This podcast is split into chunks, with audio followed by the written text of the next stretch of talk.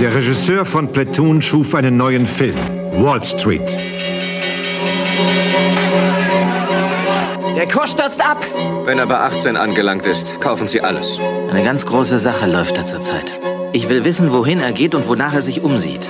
Ich will, dass du dahinter kommst, Freundchen. Mr. Gecko, sowas gehört nicht zu meiner Arbeit. Hier verkauft man seine Ehre Ich könnte meine Lizenz verlieren. Das sind Geschäftsgeheimnisse. für die Macht. Wer so edel ist, ist gleich draußen. Ich weiß, was ihn antreibt. Die Gier. Es ist heute nichts Ehrenvolles mehr, arm zu sein, Dad. Die Gier ist eine gute Sache.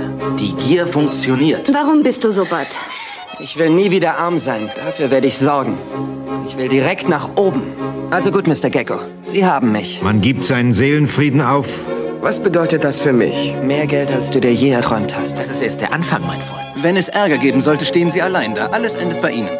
und sitzt jetzt auf dem Pulverfass. Die reichsten 1% dieses Landes besitzen die Hälfte seines ganzen Reichtums. 5 Billionen Dollar. Man braucht nur etwas weniger Skrupel zu haben. Hallo und herzlich willkommen zu unserer Oliver Stone Miniserie bei Spielfilm. Episode 2 mit drei weiteren, also ich wollte gerade sagen drei weiteren Meisterwerken, aber bisher war es ja noch ein bisschen dürftig mit den Meisterwerken, muss ich sagen so. Also Herrscherin des Bösen, äh, die Hand, hm, Salvador, ja. Aber jetzt ist wirklich meisterhaft und vor allem jetzt kommen die großen kommerziellen Erfolge in diesem aktuellen Triumvirat an Filmen, das wir euch heute mitgebracht haben. Wir, das sind Dennis Bastian. Hallo Dennis. Hallo Patrick. Und ja, genau, ich, Patrick. Und wir moderieren dieses Podcast-Format. Kurz vor knapp, muss man sagen, denn wir haben uns noch nie so schwer getan, wie dieses Mal, diese Episode pünktlich auf die Beine zu stellen zum Erscheinungstermin am 1. Februar. Denn heute ist der 31. Januar und wir überlegen immer noch, wie wir das alles so gebacken kriegen, dass wir das morgen hier am Start haben. Heißt wahrscheinlich, diese Episode muss ohne großes Editing auskommen, was dann dazu führt, dass ihr diesmal hört, wie wir wirklich sprechen. So mit all den Äs und Räusperern und äh, gedanklichen Pausen und wir können uns nicht mehr an die Namen des jeweils anderen erinnern und auch nicht mehr an die äh, Titel der Filme, die wir gerade besprechen. Also das wird lustig heute Abend. Ja, es ist richtiges Talk Radio heute. Ah, sehr gut, sehr gut. Dennis, du mein Barry Chaplin der Herzen, hast du dich gefreut auf diese drei Filme, über die es heute zu reden sich lohnt, möchte ich mal behaupten. Ja, auf jeden Fall. Also das war ja so, ich sag mal, wie du schon sagst, so ähm, die, die ersten Oliver Stone-Filme, zwei davon, die ich auch noch nie gesehen hatte. Und das Was? Was? Ach so, die, die, die erste Folge meinst Ja, ja, du? bei der ersten Folge. Also, Äh, ich wollte gerade ja, sagen, genau. mutig, dass du Stone vorgeschlagen hast, aber weder Platoon noch Wall Street jeweils gesehen Nein, hast. nein, nein, nein, nein. Nein, die kannte ich alle. Die kannte ich alle. Okay. Nein, natürlich, ich habe mich sehr drauf gefreut. Also da, äh, ich, das war ja auch so nochmal der Ursprung, so dass wir gesagt haben, wir machen Oliver Stone, weil ich hatte vor ein paar Jahren mir so diverse Oliver Stone-Filme äh, auf Blu-ray geholt, weil ich richtig Bock drauf hatte, die nochmal zu sehen, aber nie, hatte ich schon, glaube ich, in der letzten Folge schon mal erwähnt, dass äh, diverse Filme es einfach nicht geschafft haben aus äh, ihrem Weg aus der Folie und in meinen, in meinen Player rein. Deswegen war das dann hier nochmal der, ein sehr schöner Anlass, den oder anderen Film äh, nochmal zu gucken. Und ich finde, sie sind auch einfach gut guckbar, also nochmal gut nochmal guckbar, dass du da ein hoher Wiedersehwert ist. Und äh, also ich war, ich habe Bock drauf gehabt, auf jeden Fall. Auf jeden einzelnen Titel, den wir heute besprechen. Ja, wir sind noch nicht ganz in meiner Lieblingsphase von Stone schaffen, glaube ich. Die beginnt so in den frühen 90er Jahren bis Mitte der 90er Jahre, aber so kurz vor knapp davor. Und einen veritablen Lieblingsfilm haben wir heute Abend meinerseits auch dabei, auf jeden Fall. Wir sprechen, ich habe es jetzt zum Teil schon gespoilert, vorweggenommen, über Platoon aus dem Jahr 1986, der, ich glaube, Pi mal Daumen rund ein halbes Jahr nach Salvador rauskam und ordentlich abräumte in Sachen kommerzieller Erfolg, aber eben auch bei den Filmpreisverleihungen des darauffolgenden Jahres, unter anderem eben bei den Academy Awards. Äh, Oliver Stone wurde unter anderem dafür eben mit dem Oscar als äh, bester Regisseur ausgezeichnet. Darauf folgte Wall Street, wiederum ein riesengroßer kommerzieller Erfolg, wiederum mit Charlie Sheen in der Hauptrolle und eben Michael Douglas. Und ein Jahr später folgte Talk Radio, nämlich 1988, der quasi so als Zwischendurchprojekt äh, konzipiert und umgesetzt war, bevor es dann an den wesentlich größeren äh, Born on the 4th of July ging, über die wir das nächste Mal sprechen. Also Platoon, Wall Street und Talk Radio dieses Mal im Programm. Und ich muss sagen, ich glaube, das wird gut. Ich habe Bock drauf. Ähnlich wie du. Ja, und was, was wir gerade noch mal so, ich glaube, da haben wir letztes Mal drüber gesprochen, was du jetzt so an den Erscheinungszahlen siehst. Also äh, Platoon 86, Wall Street 87, Talk Radio 88. Und Ja. Das letzte Mal hatten wir Seizure 1974. Ja. Wir hatten mhm. die Hand sieben Jahre später, 81, und dann nochmal gute fünf Jahre später Salvador. Also ja.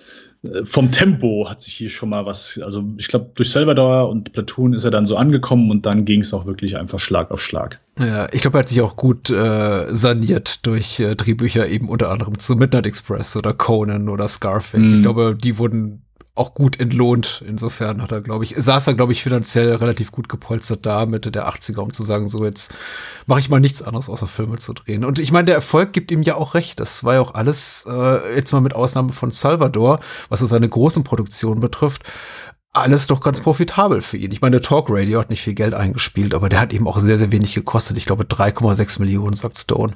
Hm. Ähm, Platoon hat ein paar Tacken mehr gekostet, hat aber eben auch ein paar Tacken mehr eingespielt, war ein richtig gehender Blockbuster, was angesichts des Themas überrascht, 1986 noch einen Vietnamkriegsfilm zu drehen. Das war jetzt nicht unbedingt einmalig. Äh, Stanley Kubrick kam mit Full Metal Jacket ein Jahr später um die Ecke. Äh, andere wiederum hatten es eben schon vor, vorweg getan, wie äh, Coppola oder Cimino.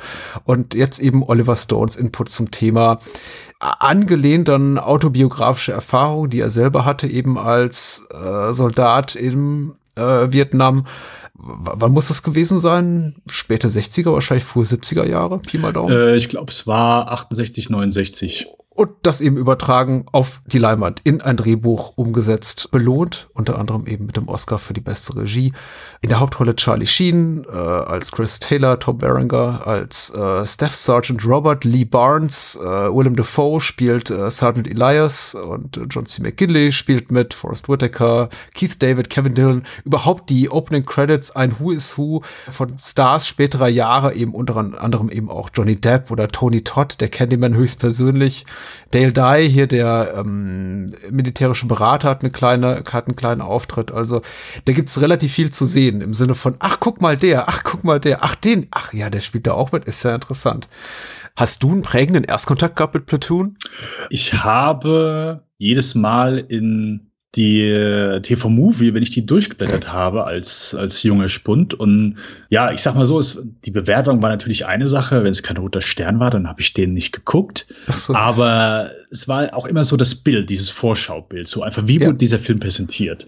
Und ich weiß auch ganz genau, es gab bei TV-Movie gab es, keine Ahnung, Ewigkeiten nicht mehr reingeschaut, aber früher gab es immer noch so diesen Tagestipp oder Tipp des Tages oder der Nachttipp oder Geheimtipp.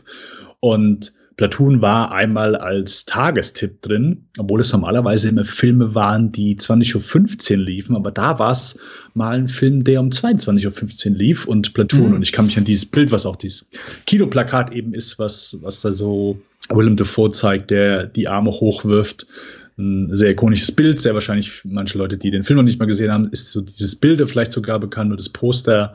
Und das hat mich dann schon so schon sehr heiß auf den Film gemacht. Und ich habe den damals geguckt und fand den gut und ich sag mal so, die Wertschätzung und äh, ja, einfach ein bisschen mehr Verständnis, was damit so passiert, was quasi der Film so aufarbeitet, kam eigentlich erst nachher so. So als Kind war ich auch nie so, dass ich sage, ja, Kriegsfilme war so, war so das Ding. Aber hm. das, das ist erstmal so in, kurz mein, mein Erlebnis damals. Aber genau, die Inhaltsangabe. Worum geht's denn ich mach's kurz zu so knapp und greife eben aus ähm, Zeitgründen und ähm, auf die OFDB-Inhaltsangabe zurück, die hat Moonshade geschrieben und er schreibt hier bei OFDB.de, der junge Vietnam-Rekrut Chris, das ist Charlie Sheen, sieht sich in einem moralischen Zwiespalt, als der Kampf zwischen den Sergeant Elias, das ist Willem Dafoe und Barnes, das ist eben Tom Berenger. Ich sag Berenger, weil ich immer Basinger sage, weil ich eben ge gehört habe, mal gelesen hatte, Basinger ist richtig, das wird eben nicht mit J gesprochen, sondern mit hartem G.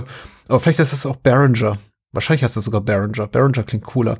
In einem Massaker an vietnamesischen Dorfbewohnern gipfelt. Der Kleinkrieg mündet in offene Gewalttätigkeiten, die vollends ausbrechen, als die Truppe unter Feindbeschuss gerät. Äh, Cast hatte ich bereits größtenteils genannt. Äh, Stone sitzt hier nicht nur auf dem Regiestuhl, sondern hat eben auch das Drehbuch geschrieben, produziert von Arnold Coppelson und John Daly. Ja, Georges Delerue hat die Musik geschrieben. Robert Richardson an der Kamera, der Stammkameramann von Stone in frühen Jahren für lange, lange Zeit noch, der eben später sich äh, verdient gemacht hat durch seine zahlreichen Zusammenarbeiten, auch Kollaboration mit äh, Quentin Tarantino unter anderem, aber das hatten wir bereits erwähnt.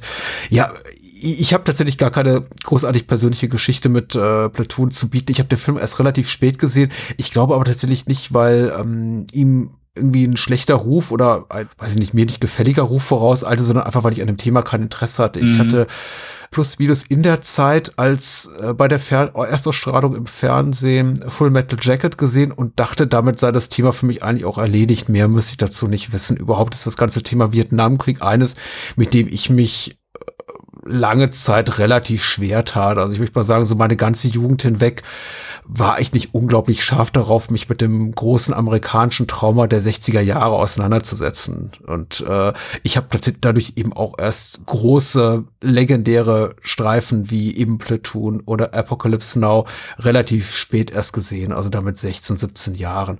Und als ich dann Platoon sah, Mitte, Ende der 90er, war ich doch relativ angetan ich habe aber nicht so ganz, glaube ich, das begriffen, was diesen Film ausmacht, weil in Sachen Schauwerte hinkt er ein bisschen den anderen filmischen Verarbeitungen eben dieses Kriegskonflikts hinterher, meiner Meinung nach. Und er hat auch nicht diesen exploitativen Charakter, wie sowas zum Beispiel wie äh, Dead Presidents, äh, wo dann eben Körper in die Luft fliegen. Okay. Oder noch viel schlimmer, der Exterminator. Ah, okay. äh, wo eben auch gerne mal ähm, menschliche Oberkörper in äh, tausend Stücke zerfetzt werden. Nein, also äh, ich glaube, auf sowas war ich dann scharf. Ich war dann so ein kleiner Gorbauer. Und als ich dann Platoon sah, dachte ich, ja, ja, das ist interessant, tatsächlich interessant, äh, spannend. Ich hatte zu dem Zeitpunkt schon viel von Stone Schaffen gesehen und ähm, habe Platoon so in die Ecke gesteckt. Gut, dass ich mal meine Hausaufgaben erledigt habe, aber hat mich jetzt nicht so wahnsinnig beeindruckt unmittelbar. Aber es ist ein Slow Burn. Also er hat nachhaltig gewirkt. Ich habe angefangen darüber nachzudenken und er ist bei mir geblieben. Und deswegen kehre ich auch jetzt immer noch und immer wieder alle paar Jahre zu dem Film zurück und schätze ihn mittlerweile sehr. Eben nicht zuletzt für seine technischen Qualitäten. Aber es ist nicht, ist kein Herzensfilm von Stone, muss ich sagen, meinerseits. Also da, da habe ich einige andere mhm. noch lieber. Ja, ich glaube, wie du schon sagst, halt so, der ist halt etwas nüchterner. Das ist mir jetzt wieder aufgefallen. Ich habe den wirklich auch ewig nicht mehr gesehen. Also zum einen, ich war wieder überrascht, weil ich mich da wohl, weil ich mich nicht erinnern kann, dass der diesen Voice-Over die ganze Zeit hat. Oh ja. Und der auch sehr, äh, als ob Sheen halt so aus dem Tagebuch vorliest. Und so fühlt sich der Film halt auch so ein bisschen an, so einfach dieses Tagesgeschehen. Es gibt nicht irgendwie so die, keine Ahnung, die große Story, oh, okay, hier ist irgendwo ein Camp, was wir, äh, das muss auf, also es gibt nicht so diesen, diese eine Hauptplotline so. Das Einzige, was ich sag mal, dann eher sich zumindest bis zu einem gewissen Zeitpunkt des Films durchzieht, ist der Konflikt zwischen Barnes und äh, mhm. Elias, der eher, ich sag mal, so der, der, der Fokus ist so diese, dieser, ich sag mal, rote Faden auf jeden mhm, Fall, weil Sheen ist ja, ja, einfach so der, der Grüne, so der äh, neu da ist. Er kommt kaum klar, äh, sogar keine Comedy-Einlage, die ich, wo ich mich auch nicht mehr erinnern kann, dass er so diesen äh, vor, vor Erschöpfung und äh, Schweiß und äh, von Mückenstichen und sonstigen Stichen zerpflügt nach hinten fliegt. Also Stone ist ja, wie wir schon gesagt haben, jemand, der hat diesen Konflikt miterlebt, der ist drin gewesen, hat, mhm. äh, wurde ausgezeichnet, also äh, ist, hat nicht nur am Schreibtisch gesessen, sondern dürfte zumindest dann demnach darauf zurückschließen, dass er auch mal das ein oder andere Gewehr abgefeuert hat. Und ja, versucht hier den Krieg mehr, ähm, also versucht ein bisschen Konflikt auch daraus zu ziehen oder zumindest dem Zuschauer zu zeigen, ey, hier es war halt wirklich die Hölle, nicht nur, weil du halt eben die ganze Zeit Leute hast, die auf dich schießen, sondern weil es halt einfach super heiß ist, weil du halt einfach überall Tiere hast, weil du Nachtwache halten musst und bist eigentlich schon vollkommen erschöpft, äh, musst dann aber die ganze Zeit im Dschungel schlafen, während es einfach äh, ekelhaften Regen gibt. Also äh, er versucht auch hier einfach ein bisschen zu zeigen, hey, darum war es auch einfach super beschissen da drüben. Deswegen sind wir auch einfach gar nicht klar gekommen, weil es einfach ein Land gewesen ist, wo wir einfach mit dem Klima sind wir einfach auch gar nicht klar gekommen. Und ich finde, das mhm. zeigt der Film auch einfach hier nochmal sehr schön. Ähm, und ja, einfach so das äh, Leben im Camp, Arbeit im Camp, äh, wo sie da die, die, die Scheißtröge äh, sauber machen müssen.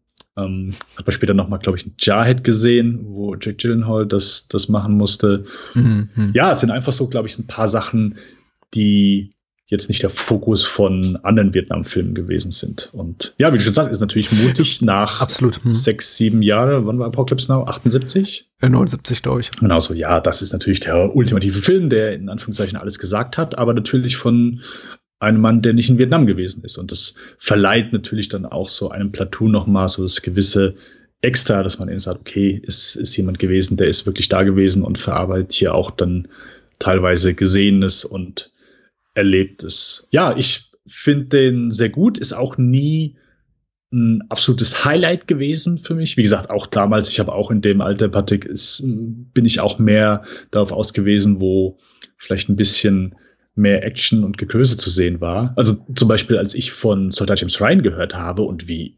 unglaublich brutal die Anfangsszene ist, mhm. musste ich diesen Film sehen und hatte da mehr Interesse dran als, als Platoon zu sehen. Aber ich finde trotzdem auch hier die, die Action, ah, ich kann es nicht beschreiben, mhm. was es genau ist, aber die ist auf der einen Seite, es ist so eine Mischung aus, okay, ich glaube, es ist ein bisschen realistischer gehalten, mhm. aber so ein bisschen Hollywood ist immer noch trotzdem dabei, finde ich. Ähm, ist so eine angenehme Mischung. Aber deswegen ist, fühlt sich die Action in Platoon, außer vielleicht so das Finale, nie als groß an, sondern eben einfach kleine, ja, kleine Handgefechte. Und ich bin auch wieder überrascht, wie wenig Action eigentlich sehr anders als andere Vietnam-Filme oder Kriegsfilme dieser Zeit, plus minus fünf bis zehn Jahre, hat mich jetzt auch beim Wiedersehen überrascht. Er ist sehr viel unmittelbarer, sehr viel intimer. Das hast du auch gerade schon so ein bisschen äh, beschrieben als viele seiner Zeitgenossen, sowas wie Full Metal Jacket oder vom zweiten und dritten Rambo-Film möchte ich nicht mal anfangen. Wobei der, der, der dritte führt ja nicht nach Vietnam, sondern Afghanistan. Aber irgendwie, die Rambo 2, glaube ich, führt zurück nach Vietnam und der kam ja ungefähr zur gleichen Zeit raus. Das ist natürlich nochmal ein ganz anderes Kaliber. Ähm, aber eben auch Apocalypse Now oder äh, Deer Hunter. Und also all das, all die Filme, die mir zu dem Thema Vietnam-Komplex einfallen, sind sehr viel spektakulärer und vielleicht auch so ein bisschen abstrakter in ihrer Erzählweise, wollen vielleicht auch eher so über universelle Wahrheiten sprechen, sind Filme der großen Gesten, manchmal einfach nur mit exploitativem Charakter, wie eben Rambo und manchmal eben mit ähm, mehr Tiefe, wie Apocalypse Now.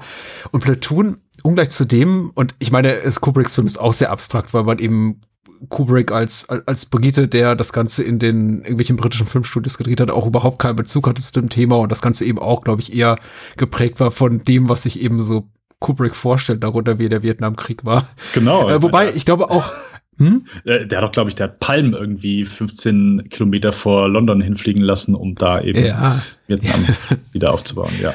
Wobei der eben wahrscheinlich unglaublich gut den militärischen Drill äh, porträtieren konnte und dafür ja auch immer noch gelobt wird bis heute, bis sie dann irgendwann in Vietnam landen und man feststellt, oh, so großartig, unantastbar ist der Film dann doch nicht. Aber äh, sei es drum, Platoon, so oder so ein sehr viel unmittelbarerer, kleinerer, unspektakulärer Film. Äh, liegt auch in der Natur der Sache. Es ist eben doch sehr autobiografisch angelegt, ohne jemals so eine 1 zu 1 äh, Geschichte des Oliver Stone nacherzählen zu wollen. In der Figur von Chris Taylor liegt schon relativ viel von Stone. Wenn man sich so ein bisschen mit seiner Biografie beschäftigt, dann merkt man da eben sehr, sehr viele Parallelen. Und ich frage mich eben, ich weiß ziemlich eindeutig, wo die beginnen, aber ich weiß nicht ganz, mit absoluter Sicherheit, wo die aufhören, weil das referenziert wird, dass er eben so ein Muttersöhnchen ist oder so ein Wohlstandskind, der hab eben so quasi erst auf dem zweiten Bildungsweg äh, hier nach Vietnam gekommen ist, weil dann irgendwas anderes gerade nicht geklappt hat.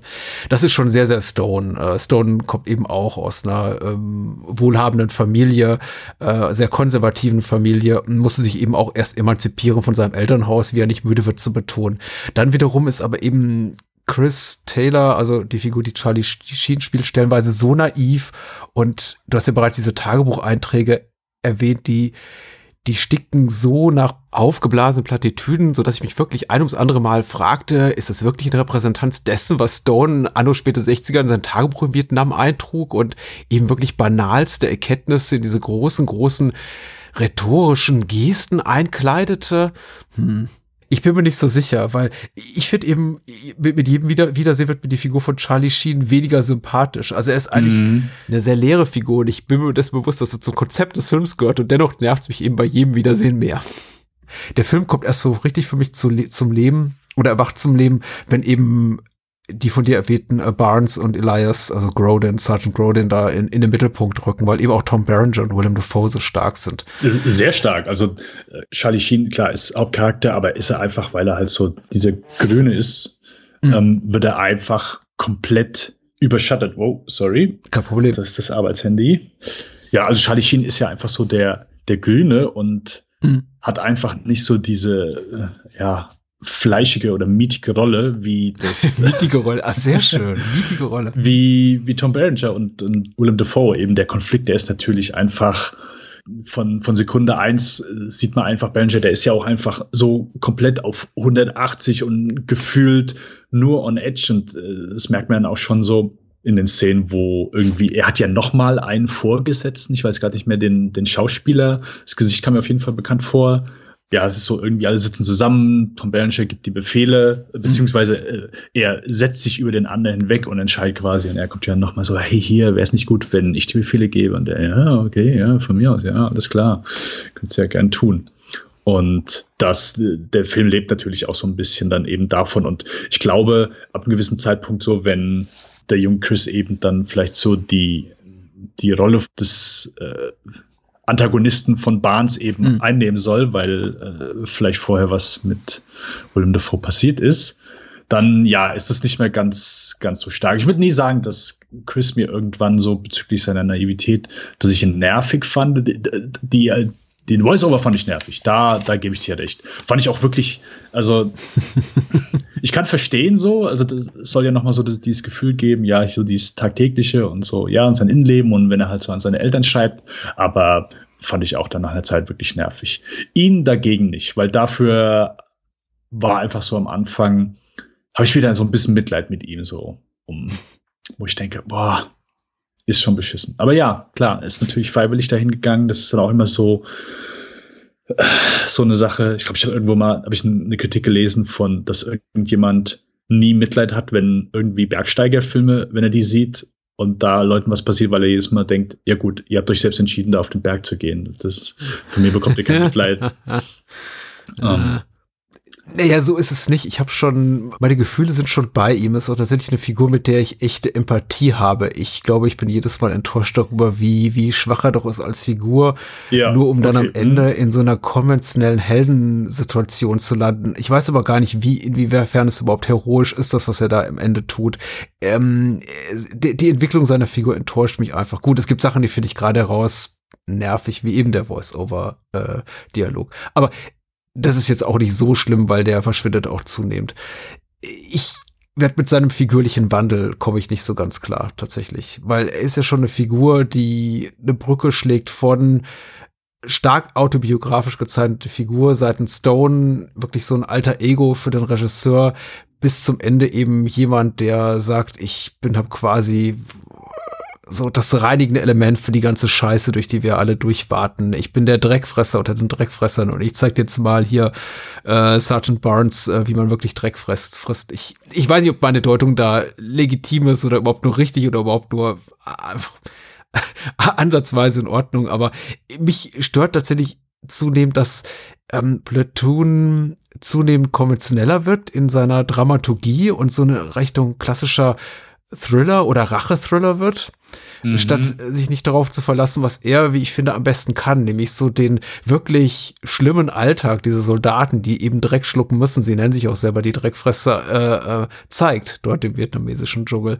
Äh, weil das finde ich wirklich tatsächlich beeindruckend. Auch so diese ganzen hierarchischen Machtkämpfe nochmal in, innerhalb des Teams zwischen dem äh, Staff, Staff Sergeant und dem Lieutenant und dem Captain und wer hört auf wen und wo sind die Allianzen, wer zeigt Loyalität wem gegenüber die rassistische Diskriminierung innerhalb des Teams, äh, die es gibt ja auch eine Gruppe von schwarzen Soldaten um Keith David und und äh, Tony Todd drumherum, die eben sich nochmal einen ganz eigenen Blick haben auf das Geschehen dort. Das finde ich viel viel spannender als diese diese Rachegeschichte, zu der dieser Film am, am, am Ende wird. Mhm. Ich hätte es fast nicht gebraucht. Andererseits hätte es natürlich, hätte, gäbe es das nicht, verzichten müssen auf wirklich tolle, wie du schon richtig sagst, ikonografische Momente der Filmgeschichte der 80er Jahre, in der eben da Willem Dafoe in Jesus Pose ins Gras beißt, was natürlich ein unglaublich packender, äh, toller Moment ist, aber irgendwie dann auch jedes Mal so ein Moment und äh, genauso wie nach dem, dem Mord hier von Barnes an, an Elias, Achtung, Spoiler, Entschuldigung, zu spät, und ähm, eben dem tödlichen Schusswechsel zwischen äh, Chris Taylor und äh, Barnes sind es Momente, nach denen ich mir denke, ja, aber irgendwie auch schade, weil so, so banal, so klischeehaft, so irgendwie auch erwartbar. Ja, und äh, vielleicht ist es auch so ein bisschen das, wo Stone nach lese ich jetzt so rein, nach Salvador gedacht habe, hm, okay, gut, ich habe jetzt einen biografischen Film gemacht, aber der war jetzt ein bisschen zu wenig Hollywood. Ich muss ein bisschen Hollywood reinbringen und ich Mhm. glaube,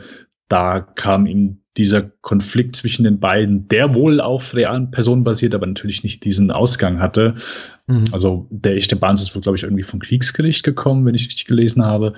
Aber in jedem Fall, dass er Ich glaube, das- der echte Willem Dafoe war eben, war auch ein ähm, Native American, Apache oder so. Mhm. Ich glaube, Stone wollte auch einen amerikanischen Ureinwohner casten für die Rolle, ist dann aber eben bei Willem Dafoe gestrandet, geendet. Auch nicht schlecht, möchte ich sagen. Und, und dann kann ich nachvollziehen, so dass das auf jeden Fall auch da so ein Impuls ist, den du hast, weißt du, so dass Hm. du sagst, okay, gut, da hier, ich muss jetzt einfach hier ein bisschen, äh, ein bisschen mehr Konflikt, ein bisschen mehr Action reinbringen. Es soll auch einfach, äh, einfach der Fokus dann eben auf eben diesen Soldaten sein und äh, so ein bisschen in the trenches das, das Leben Mhm. zeigen, äh, ein bisschen mehr so das Technische auch hervorheben, äh, was du- wo du mal auch einfach ein Gefühl für bekommst, okay, was, was ist einfach notwendig, so dieses äh, Graben ausheben, äh, wo du übernachten musst und so weiter, einfach so, Mhm. ähm, was, was ich finde, wo der Film auch ein bisschen Faszination herzieht und dann immer wechselt zwischen eben, dann sieht diesen, ja, wie du schon sagst, vielleicht etwas zu klischeehaften Stories streng, die dann eben, ja, zu dieser wahre Geschichte verkommen und wo der Charakter Chris, ja klar, vielleicht ein bisschen zu extrem ist, wo ich aber auch denke, ja, das ist halt klar, eher für das Publikum in dem Moment, weil du willst ja nichts weiter als, ja, okay, dass Barnes einfach seine gerechte Strafe bekommt, weil einfach diese vorhergehenden Ereignisse, gerade einfach so dieser An Angriff in Anführungszeichen Mhm. äh, auf das Dorf, ja, das nimmt einen dann natürlich mit sich und das trägt man, glaube ich, dann auch bis zum Ende des Films und deswegen ist dann, glaube ich, am Ende die, die letzte Szene oder das, das Ende von Barnes mehr Genugtuung für uns als Zuschauer als Ah, Genugtuung ja, ja, für, ja. für Chris selbst. Und ganz ehrlich, das ist dann auch so, wo ich sage, ist für mich okay. Ist klar, kann ich nachvollziehen, so, dass ist vielleicht ein bisschen zu krass, so dass äh, Charlies Charakter da irgendwie jetzt nicht, dass, dass da einfach die, die Stufe,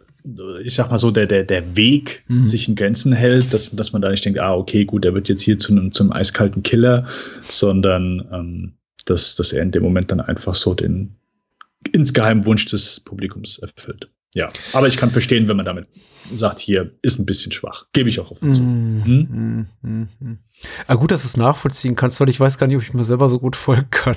Ich weiß, deswegen, ich sagte ja schon, ich weiß gar nicht, ob das überhaupt als Kritikpunkt so legitim ist, weil du hast ja recht, es hat einen kathartischen Effekt. Du sitzt schon so davor und denkst dir, ja, das war jetzt auch das einzig Richtige, ansonsten wäre das Ganze zu niederschmetternd gewesen. Andererseits gucke ich dann eben unfreiwillig fast schon auf andere Filme, die sich des Themas äh, Vietnamkrieg und äh, als, als, als Trauma für die amerikanische Seele bedienen und ihre Geschichte darum spinnen, die eben sehr viel mutiger sind in ihrer Erzählung und eben Mhm. äh, Dinge offen lassen und eben nicht so diese dieses abschließende Moment haben, was einen zurücklässt mit, naja, alles Scheißdreck, aber irgendwie hat es dann irgendwie doch noch wenigstens am Ende, hat das hat das Gute gewonnen. Und das bietet mir eben Platoon, das ist einerseits befriedigend unmittelbar, andererseits denke ich mir, ah, ich, ich hätte mir fast noch irgendwas ambivalenteres oder härteres gewünscht, vielleicht irgendwie auch eine große Ungerechtigkeit am Schluss. Dieses Empfinden rührt aber auch daher, dass ich einfach schon sehr, sehr lange mit dem Film lebe und ich glaube einfach immer so ein bisschen von ihm bisschen mehr von ihm haben will, als er mir bieten kann. Du, du hast vollkommen recht, wenn du sagst, es ist Mark Stones zugeständtes einfach sein an kommerzielles Kino.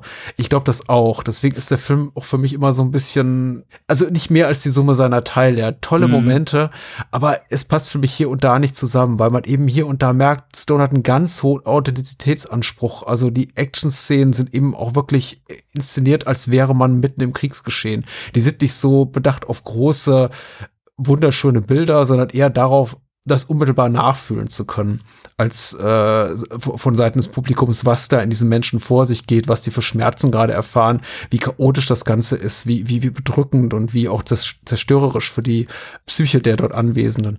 D das beißt sich für mich so ein bisschen mit dem Anspruch, gleichzeitig aber eben auch unterhaltsames Hollywood-Kino zu sein. Das wird ja eben zunehmend in der zweiten Hälfte oder im letzten Mhm. Drittel. Ich habe jetzt irgendwie nicht die Zeit genommen. Und, und da bin ich immer so ein bisschen raus. Andererseits, ich meine, äh, why not wirklich? Es ist ja einfach eine, eine inszenatorische Entscheidung, eine künstlerische Entscheidung. Ich kann hier wirklich Stone nicht ab, absprechen. Äh, so, soll er bitte machen. Aber es gibt eben so, du, du hast gerade von diesem Massaker äh, gesprochen, das mhm. sich so ans, ans My Lai Massaker äh, anlehnt, wo dieses Dorf da quasi niedergebrannt wird und äh, Menschen getötet werden und alles ganz furchtbar. Das ist eben so, das halt bei mir eben so lange nach, solche Momente, dass ich mich unglaublich schwer damit tue, wenn der Film dann eben einen 10, 15 Minuten später daran erinnert, mit einer konventionellen Dramaszene, ach hier, das ist immer noch Hollywood, das Ganze. Mhm, okay. Und besser kann ich es, glaube ich, nicht auf den Punkt Nee, es ist sehr gut, äh, sehr gut auf den Punkt gebracht, auf jeden Fall. Also einfach so diese Gratwanderung, so, hey, ich möchte hier realistisch. Einmal spielt zum Beispiel hier äh, White Rabbit auf dieser klassische Drogensong von Jefferson Airplane, den ich auch mittlerweile, das mag einfach auch, da mag der Zahn der Zeit ein bisschen dran genagt haben, in tausend anderen Filmen in irgendwelchen Drogenszenen gehört habe. Ich denke mir so, ja, ja, das ist aber auch so eine, so eine Sache, gell? Okay, wann, ab wann kannst du irgendwann, also klar, ein, ein, ein Song, der mit Sicherheit zu diesem Zeitpunkt in Vietnam-Filmen noch kein Klischee war, aber das, das ja. Heutzutage natürlich durchaus ist und ja, wie, wie sehr man so einem Film dann sowas zum Vorwurf machen kann. Also Vorwurf ist eine Sache, aber ja, nee, kann ich, kann ich nachvollziehen. Und würde ich auch, würde ich auch dir recht geben, so dass der Film anders anfängt oder zumindest äh, vom Intro her mehr auf diesen alltäglichen Wahnsinn fokussiert ist und ja, dann eher doch eher filmisch als, als Film endet. Aber nee, ich, also für mich passt so der Sprung einigermaßen. Ich finde auch den Konflikt gut. Also für mich passt der immer als Gesamtwerk. Als Film finde ich den immer stark, aber nie irgendwie, dass er auf eine auf einer irgendwie sehr hohen Ebene ist. Ich habe nie irgendwie das Bedürfnis zu sagen, oh ja, Platoon, halt, das, das ist einfach ein Wahnsinnsfilm. Der ist einfach für mich immer grundsolide gewesen. Und das, was du eben meintest, vielleicht ist es auch so, so dieses schöne Ende oder so einfach dieses, in Anführungszeichen, runde Ende. Etwas, was du vielleicht dann einfach nicht von Stone erwartest, wenn du so den Rest seiner Filmografie kennst, wo man vielleicht etwas anderes erwarten würde, wo er vielleicht keine Ahnung, wenn er den Platoon, wenn er gesagt hätte, okay, ich will jetzt noch nicht irgendwie meine Kriegserlebnisse aufarbeiten und keine Ahnung, macht den 10, 15 Jahre später und mhm. entscheidet sich dann vielleicht äh, ganz anders. Also ich meine, er, er hat ja auch noch äh, den, den einen oder anderen Film gemacht, der eben den Vietnamkrieg äh, behandelt und hat dort eben einen anderen Fokus gesetzt. Und ihm war, glaube ich, hier einfach mehr hier die, die Menschen am Boden, die, die, äh, die, die durch den Dschungel gehen, die im Dschungel schlafen mhm. und die dort leben. Und Platoon ist für mich immer so auf einem konstant guten Level gewesen. Ich habe so im Laufe der Jahre so ein bisschen mehr Wertschätzung einfach für, für diesen Film mhm. zusätzlich gewonnen. Das liegt aber, glaube ich, mehr am Alter als an dem Film an sich. Ich habe aber auch noch nie jemanden getroffen, der gesagt hat, hey, Platoon, das ist Oliver Stones bester Film, das ist, das ist das, das Meisterwerk schlechthin. Habe ich bisher noch nicht gefunden. Er hat auch ein merkwürdiges Standing, glaube ich, im popkulturellen, in der popkulturellen Wahrnehmung, aber eben auch so bei der Kritik oder der Filmhistorie, weil es ist jetzt auch kein Film, der durch die Bank super rezensiert wurde, von dem auch Menschen, die sich fachlich damit auseinandersetzen, mhm. Filmjournalistinnen, Journalisten und, und Kritikerinnen und Kritiker, Jahrzehnte später sagen, oh ja, ein absolutes Meisterwerk, wie du schon sagst. Also der Film wurde damals verhalten aufgenommen oder zumindest durchwachsen rezensiert. Und es gibt auch heute noch, glaube ich, viele Menschen, die sagen, ja, ganz wichtig, so als ähm, quasi Sprung für Stone an die Spitze Hollywoods, oder zumindest äh, Richtung der Möglichkeit, wirklich großbudgetierte Filme mit großen Stars zu machen. Aber ich kenne auch nur ganz wenige Menschen, weder äh, entrückt von mir, so auf Seiten der Filmkritik, noch eben Menschen um mich rum in meiner realen Lebenswelt-Bubble oder in meiner digitalen Bubble, die sagen, oh ja, Platoon, einer meiner zehn Lieblingsfilme aller Zeiten. Passiert eher selten. Ich glaube, es ist ein Film, der vielen Menschen Respekt abbringt, aber wenig Liebe allgemein. Und so geht's mir eben auch. Also ich kann mich da auch nicht, nicht rausnehmen.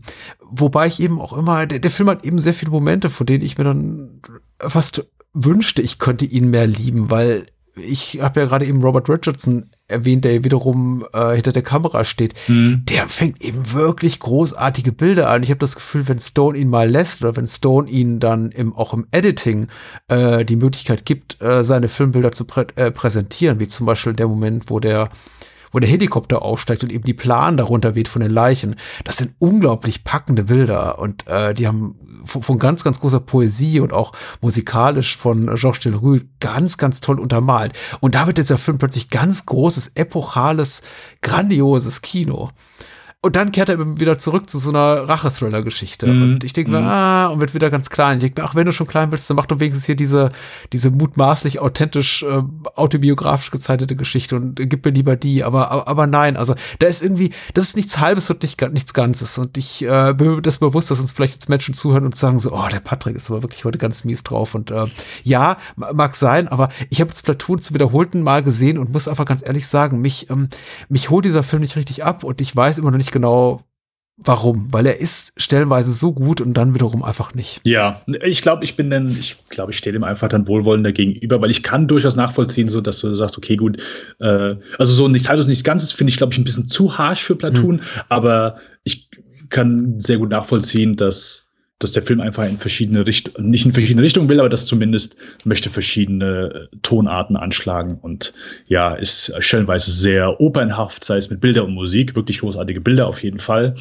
Ähm, aber zeigt dann wieder so das dreckige Alltagsleben und äh, für mich schafft er die Mischung dann vielleicht ein bisschen, ein bisschen besser, mhm. aber ja, es äh, ist nicht ganz die, keine Ahnung, grandiose Meisterleistung, die das vielleicht hätte werden können. Ich, ich frage mich jetzt doch beim wiederholten Sehen und mit ein bisschen kritischem Auge betrachtet, ob das wirklich innerhalb der, der Gruppe dieser Kompanie wirklich so toxisch war oder ob das etwas war, was auch so dramaturgisches Zugeständnis von Stone so als Autor an die Erwartung eines gemutmaßten Publikums.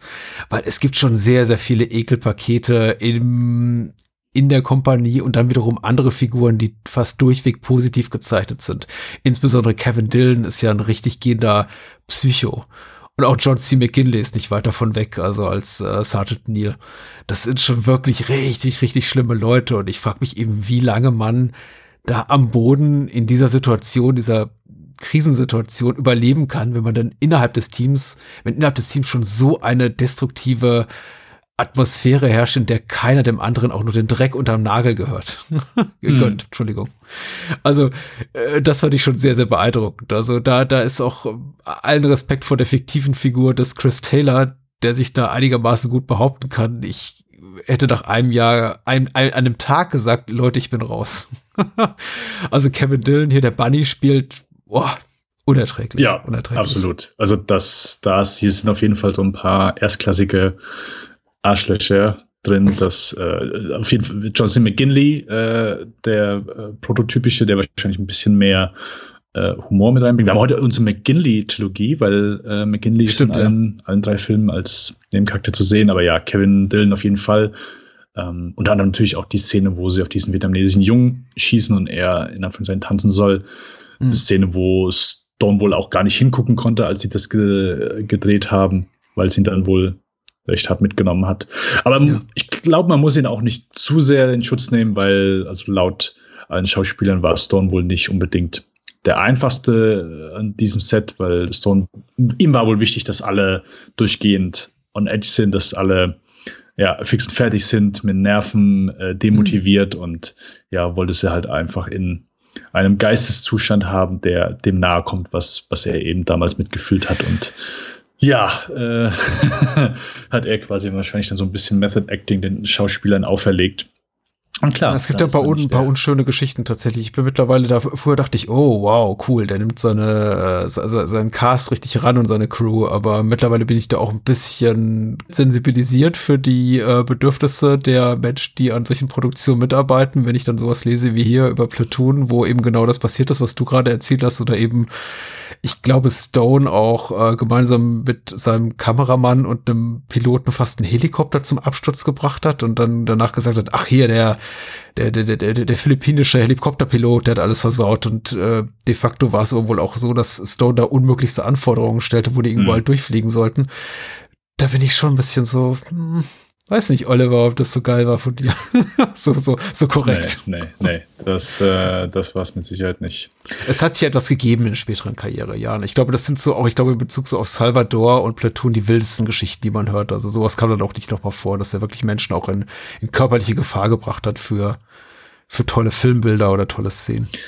Ja, einfach eine andere Zeit, gell? Mehr, mehr, da gab es noch mehr Wilder Westen hinter den Kulissen als das vielleicht. Wobei, hey, gibt's heutzutage auch noch, aber so klar, ich in jedem Fall. Also aus keinem Grund, egal ob es jetzt aus Geld ist oder weil man irgendwie äh, seine kreative Vision umsetzen möchte, äh, nichts mhm. davon rechtfertigt, irgendwie Menschen in Gefahr zu bringen. Von daher. Und ich wollte noch ergänzen zu ja. Platoon äh, als kleine Wiedergutmachung für Menschen, die sagen, ich gehe vielleicht mit dem Film zu hart ins Gericht. Summa summarum, ich schätze den Film sehr, ich respektiere ihn mehr, als dass ich ihn liebe. Und was wirklich über jeden Zweifel erhaben ist, qualitativ ist einfach die Leistung des Cast. Und auch wenn ich kein großer Fan bin von Charlie Sheen, er ist hier als ähm, verwöhntes, milchgesichtiges Weißbrot genau richtig besetzt. Und äh, Stone hat ja auch in ihm damals sowas wie ja einen Seelenverwandten gesehen, was ganz lustig ist, was er dann spätestens bei Wall Street festgestellt hat, also während der Produktion, dass es Sheen eben nicht ist und Sheen eigentlich gar keinen Bock drauf hat auf den, auf die, auf die hehren Ziele und den Idealismus, den Stone eben so mit, so, mit, mit in den Berufsalltag bringt. Aber äh, vor allem eben sind Tom Berenger und Defoe hochgradig toll. Also alle anderen jungen Schauspieler, die wir hier finden, und ich gendere bewusst nicht, denn es gibt so gut wie kein, kein weibliches Personal im Cast.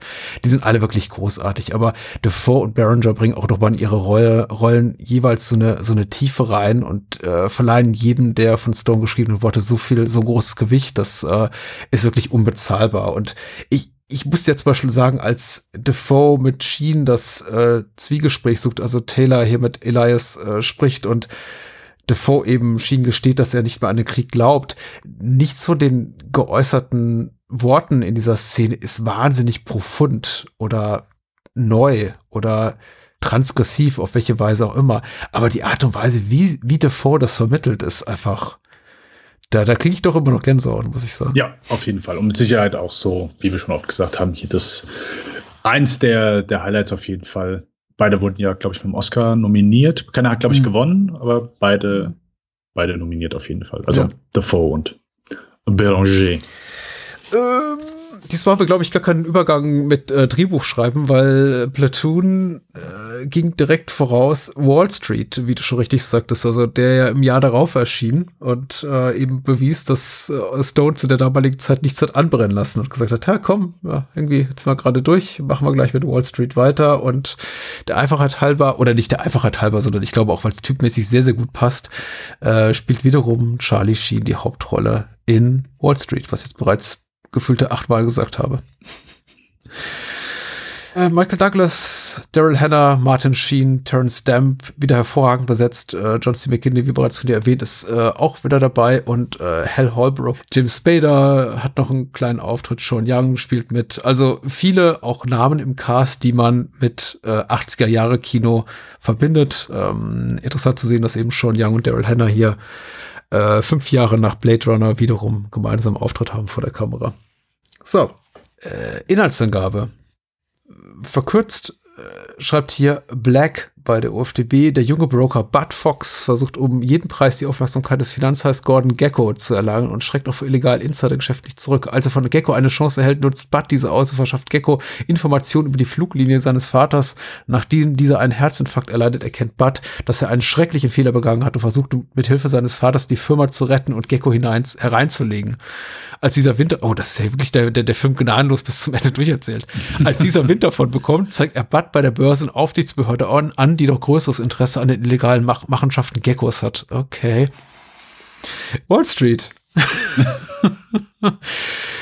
Alright, äh, wieder viel Personal hinter den Kulissen, das wir bereits von Platoon kennen. Robert mhm. Richardson wieder an der Kamera, Claire Simpson wieder hier für Schnitt zu, zuständig. Und äh, wie hat's dir denn gefallen? Ja, Wall Street ist auch so ein Ding, habe ich glaube ich auch lange einen Bogen dumm gemacht. Nicht, nicht irgendwie bewusst, aber einfach so aus ja, Interesse halber.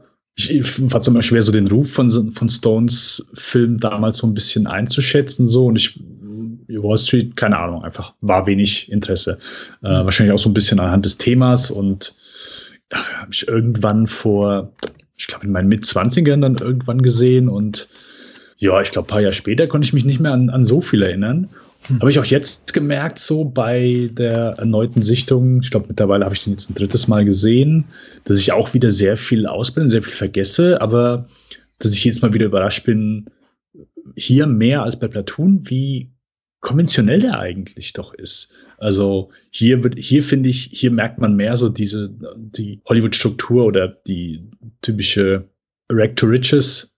Äh, ja. Äh, jemand, der irgendwie groß aufsteigen will, aber dann kommt irgendwie, oh, okay, die Erkenntnis und der Fall und das finde ich, merkst du dem Film hier so am ehesten an. Das würde ich dem auch so am, am meisten ankreiden, dass man hier merkt, okay, ist ganz okay, hier waren vielleicht ein paar mehr, äh, keine Ahnung, Ambitionen von Stone da, ein bisschen mehr draus zu machen, aber kommt für mich nicht viel rüber als einfach, ja, ein unterhaltsamer Film, der die Wall Street thematisiert und da so ein bisschen äh, ja, ich sag mal, das Leben jetzt nicht unbedingt ultrarealistisch darstellt. Ich weiß nicht, wiefern das da noch damit etwas zu tun hat, sondern ja, hier steckt für mich mehr Hollywood drin als in Platoon und das würde ich Wall Street dann auch so ein bisschen ankreiden. Finde ihn aber trotzdem immer noch unterhaltsam.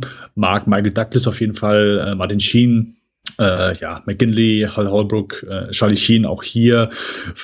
Gegen Ende, wenn er so ein bisschen zu selbstbewusst wird, finde ich es, keine Ahnung, ein bisschen comichaft. Also äh, ich glaube, diese eine Szene, wo er bei James Spader äh, im Büro sitzt und dann so, hey, alles gut und so weiter, keine Ahnung, hat für mich so gar nicht funktioniert. Da finde ich echt ein mhm. bisschen übertrieben. Aber so als der junge Aufstrebende und so, wo er so ein bisschen den Verkäufer raushängt und äh, Michael Douglas so ein bisschen durchschaut. Keine Ahnung, alles ein bisschen geschärft, aber funktioniert später eher ein bisschen weniger. Aber Michael Douglas ist, glaube ich, auch dann hier so der, wie in Platoon war es nicht Charlie Sheen, der, der, der Hauptcharakter, der hier so der, der, der unterhaltsamste Part dieses Films ist, mm, sondern mm, es ist dann mhm. hier eindeutig eben Michael Douglas. Dem kann ich nur beipflichten. Und ich glaube, wenn mich nicht alles täuscht, ist das auch so eine der stilprägenden Rollen, der prägenden Rollen für äh, Michael Douglas weitere Karriere der ja hauptberuflich Sohn von Kirk Douglas war lange Zeit, sich dann eben auch freigeschoben hat von seinem Vater mit die Straßen von San Francisco, äh, super erfolgreich war als Producer in den 70er Jahren, unter anderem eben mit äh, sowas wie Einer Flug übers Kuckucksnest, schon tolle Sachen gemacht hat in den Jahren zuvor, ähm, wie Jagd nach dem grünen Diamanten oder war, war es Jagd nach das, dem Juwel vom Nil? Ich vergesse mal, welcher zuerst da war. Der erste Aber, ist grüne Diamant, der zweite ist Juwel vom Nil. ja, sehr gut. Und, und ich glaube, so ein bisschen versucht hat, sich mit der äh, typischen Nebo der Hauptrolle als gut aussehender Heldentyp in Hollywood zu etablieren. Aber ich glaube, wirklich prägend war diese eine Rolle hier für seine spätere Laufbahn, nämlich die des Schmierlappens, was er wirklich perfektioniert hat, auch noch in späteren Rollen und dann in sowas wie Rosenkrieg variiert hat oder in Falling Down nochmal kombiniert hat mit seiner anderen Paraderolle, nämlich der des geschuttenen weißen Mannes mittleren Alters, der die Bürde des weißen Mannes mittleren Alters auf seinen Schultern tragen muss und dabei eben auch noch ihm, ihm Frauen wie Glenn Close oder Demi Moore in den Rücken fallen in Filmen wie Verhängnisvolle Affäre respektive Enthüllung. Also darin war eben Michael Douglas immer wunderbar und hier ist er definitiv am Ende des, äh, des am, am schmierlappigen Ende des Spektrums und äh, er ist einfach ganz großartig daran. Äh, das kann er wunderbar. Er ist ein herrlicher Schmierlappen. Ich finde ihn einfach großartig. Seine Frisur, seine, sein, sein Outfit, alles passt hier einfach. Der, der, der Name Gordon Gecko ist bitte spitze. Die Besetzung ist wunderbar, auch in den Nebenrollen macht mir am meisten Spaß. Ich gebe dir total recht, es ist ein relativ ähm, konventioneller Film, was so die Filmbilder, die Vertonung durch Stuart Copeland betrifft, aber eben auch die Dramaturgie, die Geschichte mit irgendwie Hochs und Tiefs und dann kurz vor Schluss dann nochmal die Come-Uppens äh, des, des, des Widersachers. Aber es steht Stone eigentlich gar nicht so schlecht und trotzdem sich das alles so unglaublich künstlich anfühlt, finde ich, sind auch unglaublich viele Momente der, der Wahrheit stecken darin. Also, ohne jemals mit Menschen diese Schlag zu tun gehabt zu haben, habe ich das Gefühl, ich äh, sehe auf der Leinwand oder auf dem Bildschirm etwas sehr Wahrhaftiges. Das könnte mhm. wirklich so gewesen sein. Ich schätze die wirklich alle so ein und ich weiß nicht, ob es eben wirklich authentisch wahrhaftig ist oder authentisch authentisch oder eben einfach nur meiner Erwartungshaltung an eine vermeintliche Authentizität entspricht, die die äh, Oliver Stone mir hier bietet, serviert auf dem Silbertablett mit Wall Street. Aber ich gucke mir das alles, alles so an und denke mir die ganze Zeit, ja, ja, das, das, das, stimmt schon so. Also diese, dieser ganze, dieses ähm, Tough Guy Talking, dieses äh, ähm, wiederum keiner gott dem anderen irgendwie den Dreck unter den Nägeln. Alle reden miteinander, als gilt es nur darum, wer ist der härteste Hund von allen. Äh, Stichwort Hund, da fallen eben so Sprüche wie, ja, wenn du einen Freund brauchst oder jemand zu reden, kauf dir eben Hund und äh, äh, hilft dir selbst, sonst hilft dir keiner. Diese ganze Attitüde, die diesen Film durchzieht. Also äh, Bud Fox, Charlie Sheens Leben, aber eben auch das seines, seines Umfeldes. Das ist schon, ich glaube, sehr, sehr nah dran an dem, wie es wirklich ist. Die Art und Weise, wie sie miteinander reden, dieses permanente Power-Talking, wie so eine Art rhetorischer Schutzschild um sie rum, der eben verbergen soll, dass sie keinerlei Tiefe haben oder irgendwas zu sagen. Und wenn sie dann zu Geld kommen, gibt es eben diese offenbarenden Momente, in denen sie eben wirklich zeigen, dass sie keinerlei Geschmack haben unter ihrer Schutzhülle aus Geld. All das wirkte für mich sehr, sehr aus dem Leben gegriffen. Und ich frage mich eben, inwieweit dass Stone wirklich Einblick hatte in diese Welt, auch vielleicht durch seine Familiengeschichte, durch seine eigene, weil sehr wahrhaftig wirkt das Ganze für mich. Das ja, äh, gebe ich. Also ich glaube, sein Vater ist ja, glaube ich, äh, an der Börse tätig gewesen. Ich glaube, ihm ist der Film auch gewidmet. Ähm, Sehr nett. ja, äh, es ist klar mit Sicherheit viel dabei, wo man sagt, okay, gut, ich habe auch keine Ahnung von dem Geschäft, also da kann ich auch nur die Hände hochwerfen. Aber ja, ich sag mal so die Struktur des Films und so, wo, wo, wo es darauf hinausläuft, so der, der Aufbau, mh, hm, okay, gut, äh, Charlie Sheen will hier einfach alles von Michael Douglas lernen und, und frisst ihm halt quasi aus der Hand äh, wo ich glaube, was ich, was ich dann immer so den Plot, den fand ich dann, keine Ahnung, fühlt sich für mich irgendwie so ein bisschen doof an, wo ich denke, okay, vorher da ist vielleicht ein bisschen realistisch, aber dann ist er plötzlich so ein halber Privatdetektiv und äh, verfolgt dann irgendwie so die Leute und ich, keine Ahnung, ich glaube nicht, dass das dann so irgendwie so zum erfolgreichen Börsengeschäft dazugehört. Äh, klar, informiert sein ist schon wichtig, aber das ist dann keine Ahnung, plötzlich verkommt es zu, zu einem halt gar ein Thriller, wo, wo er plötzlich dann mit dem Motorrad dann äh, Terence Stamp verfolgt. Und äh, ja, Michael Douglas ist ein sehr schöner Schmierlappen. Er ist für mich auch immer so das schwitzende Arschloch, ähm, weil das kann Michael Douglas einfach gut schwitzen und ein Arschloch sein. Das, das hat er wirklich, ja, ist er ein sehr, sehr prädestinierter Typ für. Und ja, wie du schon sagst, also ich meine, er hat ja früher versucht, irgendwie nicht, nicht immer mit seinem Vater verglichen zu werden. Das ist natürlich nicht so einfach, wenn man eben so einen großen Star als Vater hat und ist dann quasi in die Produzentenrolle quasi gezwungen worden, weil mhm. das war so das Einzige, womit er sich ein bisschen Erfolge holen konnte. Und das finde ich immer so, immer wenn ich das hörte, finde ich das schwer zu glauben, weil ich, also ich sehe Michael Douglas und ich sehe auch auf jeden Fall auch nicht nur einfach äh, den Sohn von Kirk Douglas, ich sehe auch einfach ja, diesen Filmstar Michael Douglas. Das ist durchaus einer, der eine Menge Präsenz mit sich bringt und auch einfach ein sehr guckbarer Typ ist und, und einfach so ein ekelhaftes Grinsen drauf hat, mhm. gerade hier in, in, in Wall Street.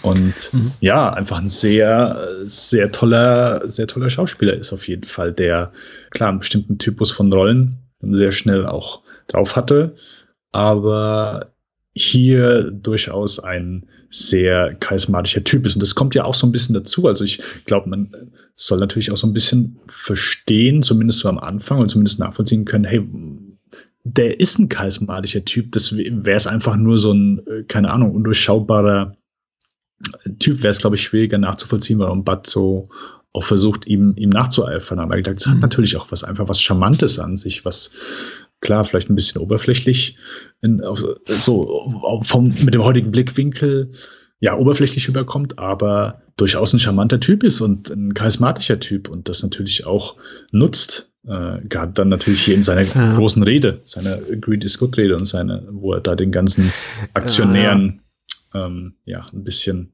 was vorgaukelt. Charme ist das richtige Wort. Er ist ein großer Verführer und ich glaube, deswegen hat sich das auch so nicht nur in unserer popkulturelle Psyche, unser popkulturelles Gedächtnis so äh, festgegraben, sondern eben auch, glaube ich, so ein bisschen als Leitmotiv für eine bestimmte, äh, für einen bestimmten Menschenschlag, äh, vor allem einer bestimmten Berufsgruppe zugehörig, äh, entwickelt diese ganze Rede von wegen Greed is good. Greed, for the lack of a better word, is good ich kann mir schon vorstellen, dass es einen bestimmten Schlag Mensch anspricht. Und der Film hat dahingehend ja auch eine Menge zu stemmen. Mhm. Also er hat mir im Grunde Figuren zu zeigen, er will mir Figuren zeigen, mit denen ich nichts zu tun haben will. Ich als Außenstehender mhm. gucke da drauf, nicht nur auf Gordon Gecko, auch auf Bud Fox und, und oder seine Kollegen hier wie Marvin, äh, der wiederum von John C. McKinley gespielt wird, aber eben auch sein äh, die Love Interest des Films wie äh, Darian, äh, Daryl Hannah und mhm. äh, die Frau von Gordon, ähm, hier, äh, Kate,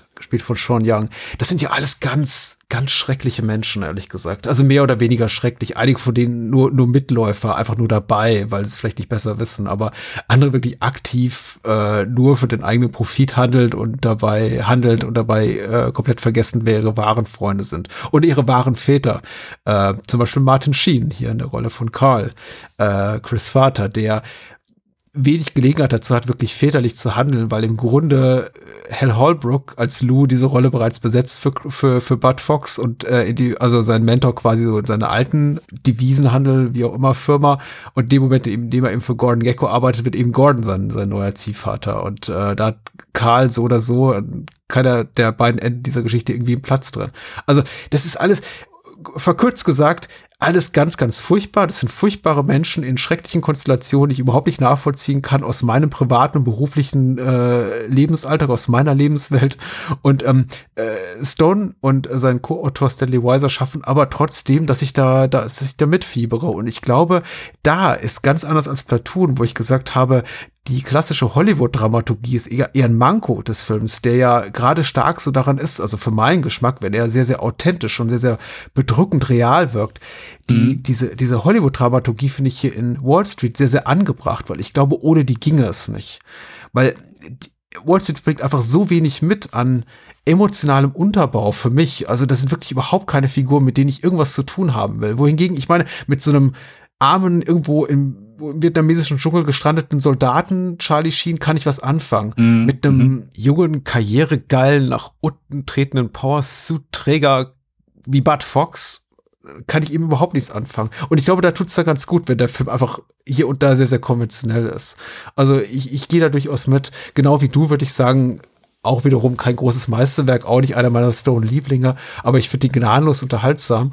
Und äh, schade ist vielleicht nur, dass man zumindest ist es mein Gefühl, ungefähr ab Minute 40, 50 sieht, wie der Film endet. Und das meine ich auch damals schon gesehen zu haben, als ich ihn irgendwann in den 90ern zum ersten mhm. Mal sah. Ja. Aber dieses ganze Power-Talking ja so beim, beim, beim Squash und in der Sauna und bei Partys und das wird irgendwie, es gibt keinerlei Privat, private Momente mehr. Es ist alles nur noch voll mit dieser, äh, hier, wer, wer, ist, wer ist jetzt der Stärkste? Na, was hast du heute wieder verdient? Drei Millionen, ach, ich fünf. und das ist so, also, ich finde das schon irgendwie cool. also nicht, was sie da reden, ich gehe da nicht mit im Sinne von, also ideologisch mit, aber atmosphärisch ist das schon ganz toll. Ja, da, das ist natürlich einfach der, der Film, der, kann man, ist, glaube ich, in so einem Milieu einfach schwer, dann da sympathische Menschen einem rüberzubringen. Also, keine Ahnung, Wolf of Wall Street hat es ja auch einfach sehr schön gezeigt, dass da einfach der Großteil äh, ekelhafte Arschlöcher sind. Mit Sicherheit gibt es da auch nette Menschen, aber das, äh, wenn du so einen Film oder sowas drehst, hast du wahrscheinlich dann andere Ambitionen oder willst auf an, was anderes hinweisen als, hey, hier mhm. arbeiten auch wirklich äh, nette Typen. Was ist, da, was ist deine Mutmaßung? War das mal cool? Ich frage, habe mich das jetzt beim Wiedersehen gefragt und ich habe den Film, glaube ich, nie wirklich in den 80ern gesehen, sondern erst als der Film auch schon, glaube ich, mindestens zehn Jahre auf dem Buckel hatte. Ich frage mich, ob das mal wirklich authentisch cool war, so furchtbare Wandteppiche sich zu kaufen, wenn man viel Geld hatte. Oder sich so einen Roboter zu, zu kaufen. Oder, oder einen Strandbuggy zuzulegen. Also solche Sachen, die geben mir ihr Geld wirklich für den größten Trash aus. Da, also da muss, bei der Szene musste ich auch, also ich musste mehrmals lachen. Äh, bei der Strandbuggy-Szene dachte ich, mh hm, Okay. Ja, ehrlich, da, dafür gibt ihr euer Geld. Und es sieht auch so komplett, keine Ahnung, als ob sie einfach mit den Dingern an den Stand gefahren sind, nicht irgendwie mhm. irgendwo was Tolles, Schönes, sondern ja, das äh, sah wirklich so ein keine Ahnung, da, muss, da, muss, ja. da musste ich schon lachen. Aber wo, glaube ich, wo ich so die heutige Generation gesehen habe, das ist bei der Essensszene zwischen den beiden. Also erstmal habe ich keine Ahnung, was die kochen, denn man sieht, Charlie Sheen, der, der ist irgendwas am Rühren und Daryl Hannah geht an der Pastamaschine vorbei, wo fertige Spaghetti äh, rauskommen, also fertige Nudeln, reißt die aus der Pastamaschine raus, schmeißt die einfach ins Sieb. Also ungekochten Teig wird einfach ins Sieb geschmissen und dann macht sie etwas, was ich bis heute auch nicht verstanden habe. Sie nimmt eine Packung äh, Hagen, das Eiscreme, und packt sie in die Mikrowelle. Und Schnitt und nächstes, nächste Stelle, beide sitzen am Tisch und bewundern ihr Essen und sagen, es ist so schön. Äh, wir dürften es eigentlich nicht anrühren ich will es eigentlich nur angucken. Und dann habe ich die heutige Generation gesehen, die heute dann ihr, ihre Instagram-Bilder vom Essen machen. Das, das war, war Hello Fresh Anno 87. ja. Ja, genau. Also keine Schön. Ahnung, was die da gekocht haben. Es äh, kann. Ich muss auf die Hagen das Packung das nächste Mal achten. Ich habe das komplett verpasst, aber mal gucken. Also. Ich glaube, ich habe eher angenommen, es sei so eine Art äh, Chinese Takeaway Box, aber das würde ja auch keinen Sinn ergeben im, im Kontext dieser Szene, weil es geht ja schon darum, dass sie Essen sich selber kochen, ne? Und da ganz stolz drauf sind, was sie da einmaliges geschaffen ja. haben. Ja. Richtig. Ah. Ja, aber klar, es sind natürlich keine, also keine Ahnung, Del Hannah hat vielleicht so einen kurzen Moment, wo du vielleicht siehst, hey, weil du denkst ja die ganze Zeit, oh, sie, sie verarscht ihn da komplett. Also die Szene, wo sie mit Michael Douglas dann durch die Straßen geht und du denkst, ah, okay, gut, äh, mit ihm ist sie auch irgendwie noch manchmal unterwegs und hat mit ihm Spaß. Aber als Batzi gegen Ende rausschmeißt und sie so einen kurzen Moment hat, wo sie sagt, hey, so, ich kann dich trotzdem gut leiden, so, und ich mag dich auch wirklich so, wo ich so denke, ah, okay, zumindest ein bisschen Menschsein ist noch irgendwie ist zumindest irgendwie dabei. Aber ansonsten, ja, ist natürlich nicht unbedingt ein Mensch, der hier viel Sympathien abbekommt. Das ist dann schon mhm. eher wirklich Charlie Vater. Äh, und das finde ich auch eigentlich ganz schön gelöst. Was heißt ganz schön gelöst? Aber zumindest, dass, dass er von Anfang an aufgebaut wird, so als der, der hart arbeitende äh, Mann aus der Arbeiterklasse, der das sein Leben lang gemacht hat und der in dem Moment dann auch für ja, in dem Moment, wo wir vielleicht sagen, okay, Bud Fox, ja, ist jetzt nicht unbedingt ein Typ, mit dem habe ich viel hm. Sympathie, aber in dem Moment, wo es um die Firma von seinem Vater geht, da zieht dann, glaube ich, einfach die Sympathie, die Martin Sheen halt einfach mitbringt und dass wir da die Firma in dem Moment dann mit seinem Vater verbinden und da natürlich hm. einfach mehr Sympathien drin stecken, als wäre es jetzt einfach nur irgendeine Firma, wo ja, wo wir vielleicht mal den einen oder anderen Arbeiter gesehen haben. Aber in dem Moment ist es einfach der Vater von unserem Hauptdarsteller. Der äh, echte Vater von seinem Hauptdarsteller auch in dem Moment. Also mhm, mh. das, ja, zieht, denke ich schon. Und äh, ja, wie du schon sagst, ist, ist der Film ist gut guckbar, äh, ist sehr unterhaltsam und ja, manchmal so dieses Gerede ist auch da, oder wo sie in der Limousine sitzen und mhm. Michael Douglas, ja, nein, richtig Geld zu haben, richtig Geld zu haben, nicht einfach nur hier, da, ein paar Millionen, nein, äh, damit du deinen eigenen Privatchat haben kannst und so weiter. Dann, hm, okay, okay. Es ist sehr entlarvend und äh, der Film soll ja auch entlarvend sein. Es ist die Agenda des Films ähm, zu entlarven.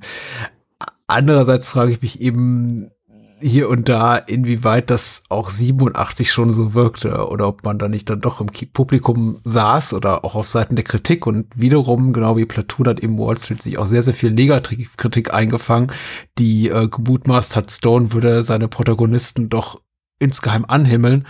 Wie wir das eigentlich zu verstehen haben, stelle ich mir da öf öfter die Frage. Ich glaube, heutzutage wirkt ja so eine komplett sagen wir mal so entmündigte Figur wie die von Darian, die sich quasi das Okay abholt von Gordon mit Bud in die Kiste steigen zu dürfen, weil ja eben, wie du schon sagtest, Gordon auch was mit ihr laufen hat, sehr, sehr irritierend an. Und sie überhaupt als eine Figur wahrzunehmen, zu der wir ähm, sowas wie eine äh, empathische Gefühlslage aufbauen sollen, ist, ist heute wirklich schwierig. Auch weil sie eben auch eine wiederum komplett oberflächlich gezeichnete Figur ist, die ja total darauf steht, auf diese Welt des schönen Scheins.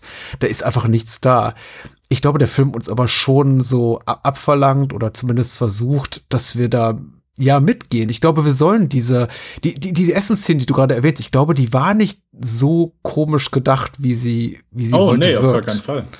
Genauso glaube ich eben auch, dass diese Montage, als wir eben Chris und Darian, also nee, Bud, Entschuldigung, und, und, und Darian, also Charlie Sheen, Daryl Hannah bei der Wohnungssuche da sehen, bei ihrer Apartmentsuche. Mhm. Und da läuft dann eben von den Talking Heads This Must, must Be the Place, ein, ein, ein wunderschöner, sehr emotionaler Song, dass wir da schon authentisch mitgehen sollen. So im Sinne von, ach ja, jetzt, jetzt wandelt sich alles zum Besten und also irgendwie schon so wiederum einer der, der Erwartungshaltung folgend, wir, ähm, wir fiebern jetzt mit, dass im Bud und Darian ihr Glück gemeinsam finden. Ja, vielleicht nicht ganz, weil ich sag mal so, das hast du ja auch bei Gangsterfilmen, keine Ahnung, Goodfellas, sonst irgendwas. Oh ja, jetzt geht's halt bergauf. Jetzt, ich glaube, das ist dann eher so der, dieser Rush, oh, okay, gut, ich muss sie vielleicht jetzt nicht gut finden, so, mhm. aber es ist jetzt zumindest einfach so die Stelle, äh, wo ich zumindest verstehen kann, dass für die jetzt aktuell gut läuft, so. Aber ich denke, du bekommst ja trotzdem für mit, dass ja, das nicht unbedingt ganz koscher ist, was, äh, was Bud ja. Fox da tut. Und äh,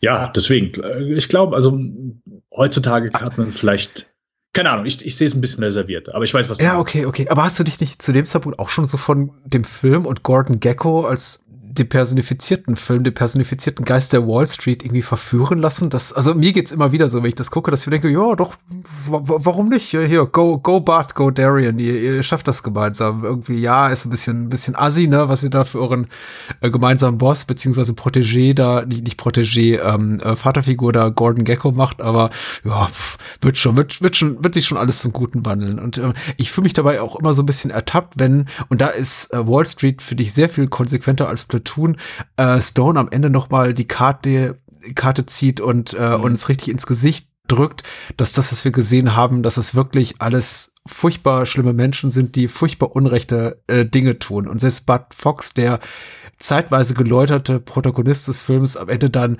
heulend abgeführt wird. Also dieses Bild des ähm, Bud Fox da in Handschellen, wie er sich die Seele aus dem Leib heult, das ist, finde ich, so ein e extrem bleibendes, das mir als Zuschauer auch noch mal in Erinnerung ruft. Das ist, ähm, ist ein ganz, ganz schlimmer Mensch. Ja. Ich hätte mich mal nicht so verführen lassen sollen von dem Film, zu glauben, dass, dass, dass der irgendwie wieder auf den rechten Pfad, auf dem Pfad der Tugend findet. Also ich glaube gar nicht, dass ich mich von dem Film verführen lasse, aber auf jeden Fall von Michael Douglas Rede, hm. dieser Greatest Good Rede, aber auch speziell nochmal, weil er halt einfach auch diese ganzen hm. Heinis hinter sich, weil er die halt alle vorführt, weil er einfach sagt, hier, guck mal, das ist das äh, Budget, beziehungsweise das ist das Gehalt von all diesen Menschen und ich habe versucht herauszufinden, was die tun und ich kann es selbst nicht sagen. Und ich glaube, da, da ist auch eine Menge Wahrheit dabei, weil das ist mit Sicherheit einfach bei vielen Firmen einfach so, dass du da einfach eine Menge Leute hast, die wahrscheinlich für die Firma oder so, äh, weil sie einfach eine gewisse Stufe erreicht haben, nicht mehr viel tun, aber einfach eine ganze Menge Geld dafür einheimsen. Und mhm. das ist dann auch so eine Stelle, wo ich sage, hey, die Szene, äh, zum einen klar, gut gespielt, aber da finde ich Michael Douglas auch wirklich so überzeugend, dass ich da auch wirklich sage, hey, einfach sehr coole Rede und einfach sehr schön, weil plötzlich hast du so einen anderen Bad Guy. Du hast, du hast plötzlich so dieses, dieses Meer an weißen alten Männern, die äh, ja. alle gut bezahlt sind und äh, keiner so wirklich weiß, wofür. Und da denke ich dann so plötzlich, ah ja, Michael Douglas, ja, okay, ich meine, klar, natürlich will der äh, Geld haben, aber er guckt dann doch schon noch mal irgendwie so, dass also er hat ja nicht ganz unrecht so in dem Moment. Und mhm. wo ich dann jedes Mal mich ertappe, wo ich denke, boah, nee, was für ein Arschloch. Das ist äh, jedes Mal genau die, der gleiche Satz, wo Charlie Sheen ihn am Ende fragt, und nicht ganz am Ende, äh, was hat, why do you have to wreck this company? Und Michael Douglas so wirklich auch laut wird und wirklich äh, ihn anschreit, because it's wreckable. Und das zieht mir jedes Mal. So diese Argumentation, ja, quasi einfach so anders gesagt, ja, weil ich es kann. Und weil, ja. mit der, weil man es mit dieser Firma machen kann. Und das ist so, wo es mir jedes Mal, wenn ich den Film schaue, wo ich sage, das ist so mein Lieblingsmoment, weil der mir auch wirklich so komplett wieder das unter den Füßen wegzieht und ich denke, ja, sehr schön auf den Punkt gebracht. Der Typ, der vorher charismatisch ist und, und äh, äh, diverse Reden geschwungen hat und vielleicht man ihm noch so ein bisschen gut Mensch zumindest in, an manchen Stellen interpretiert mhm. hat, nee, da ist dann irgendwie so alles vorbei und man merkt einfach, der ist einfach wirklich nur auf den äh, kalten, harten Dollar aus und nichts anderes. Und ja, das ist immer so mein Moment, wo ich ja. denke, ja, Chapeau, gut gemacht.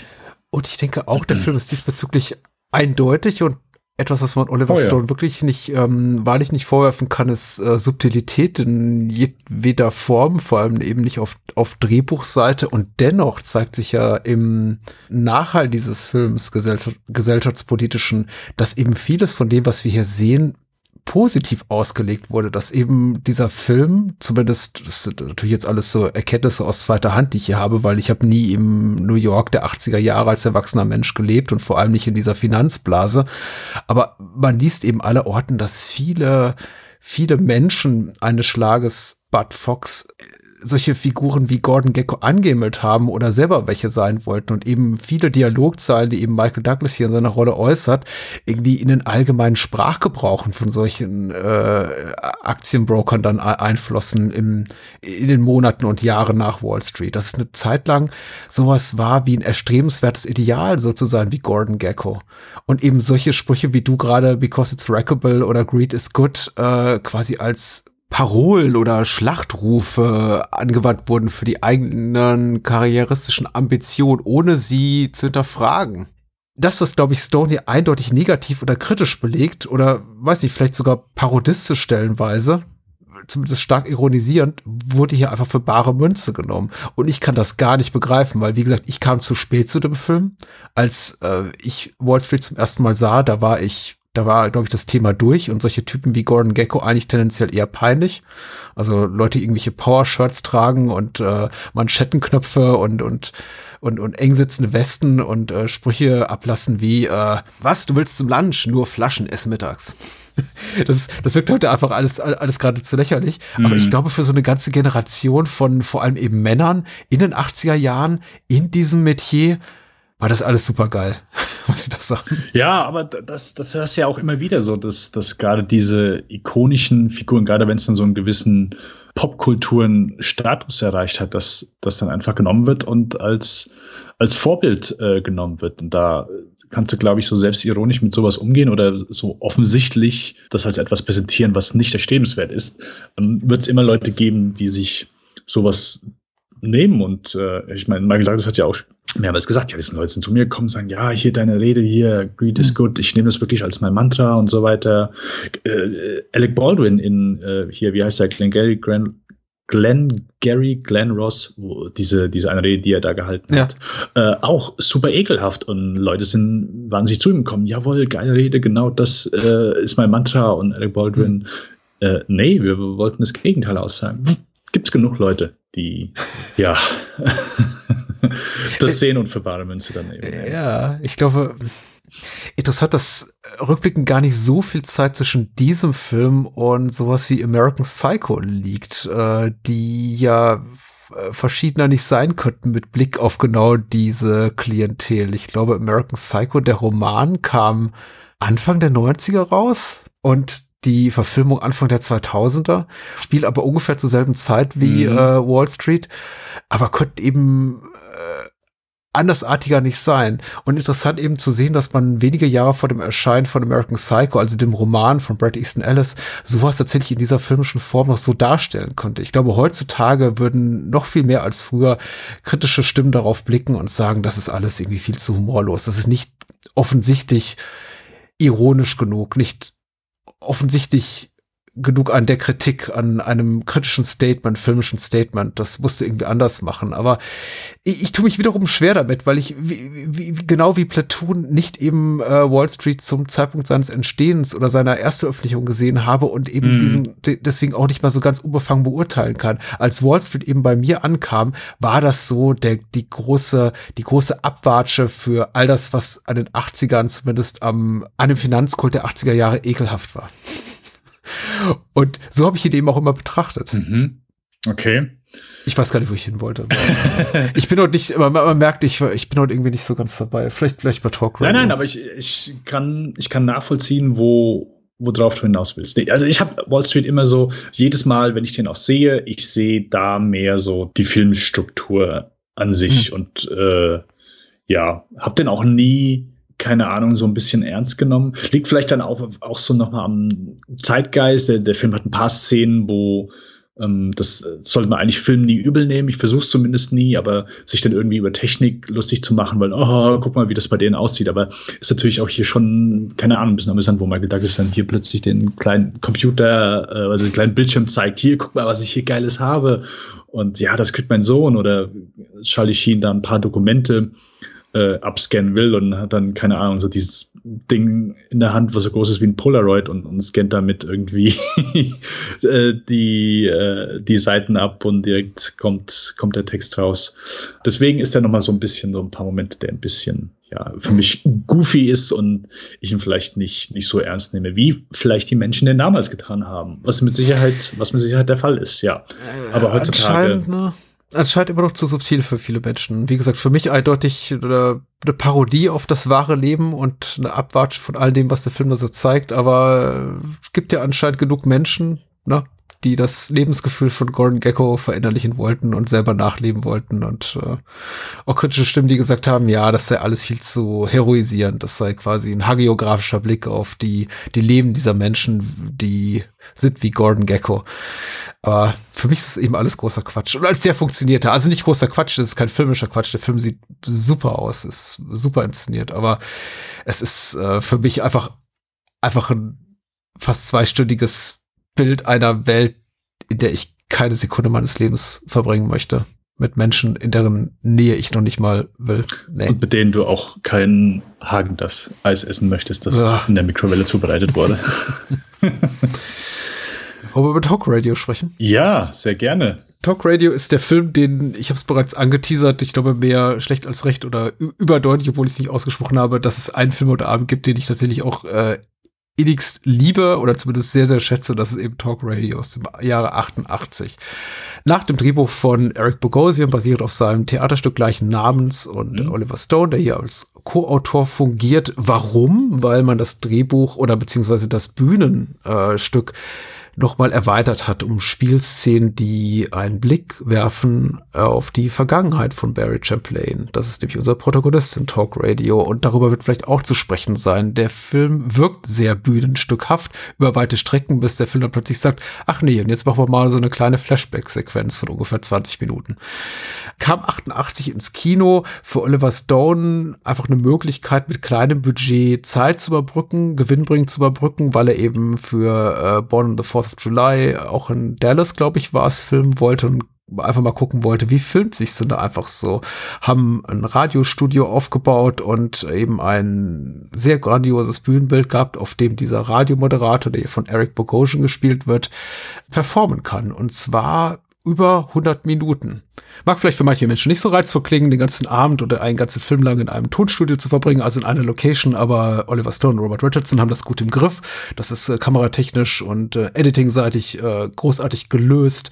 Äh, da gibt's vieles zu erzählen, unter anderem ähm, sehr effektiver Einsatz von Splitter-Diopter-Shots, was auch Stone gereizt hat, äh, hat er in dem Interviewbuch von Matt Solar Seitz äh, mehrfach erwähnt, das ich hier auch schon in der vorherigen Folge in, äh, zitiert habe.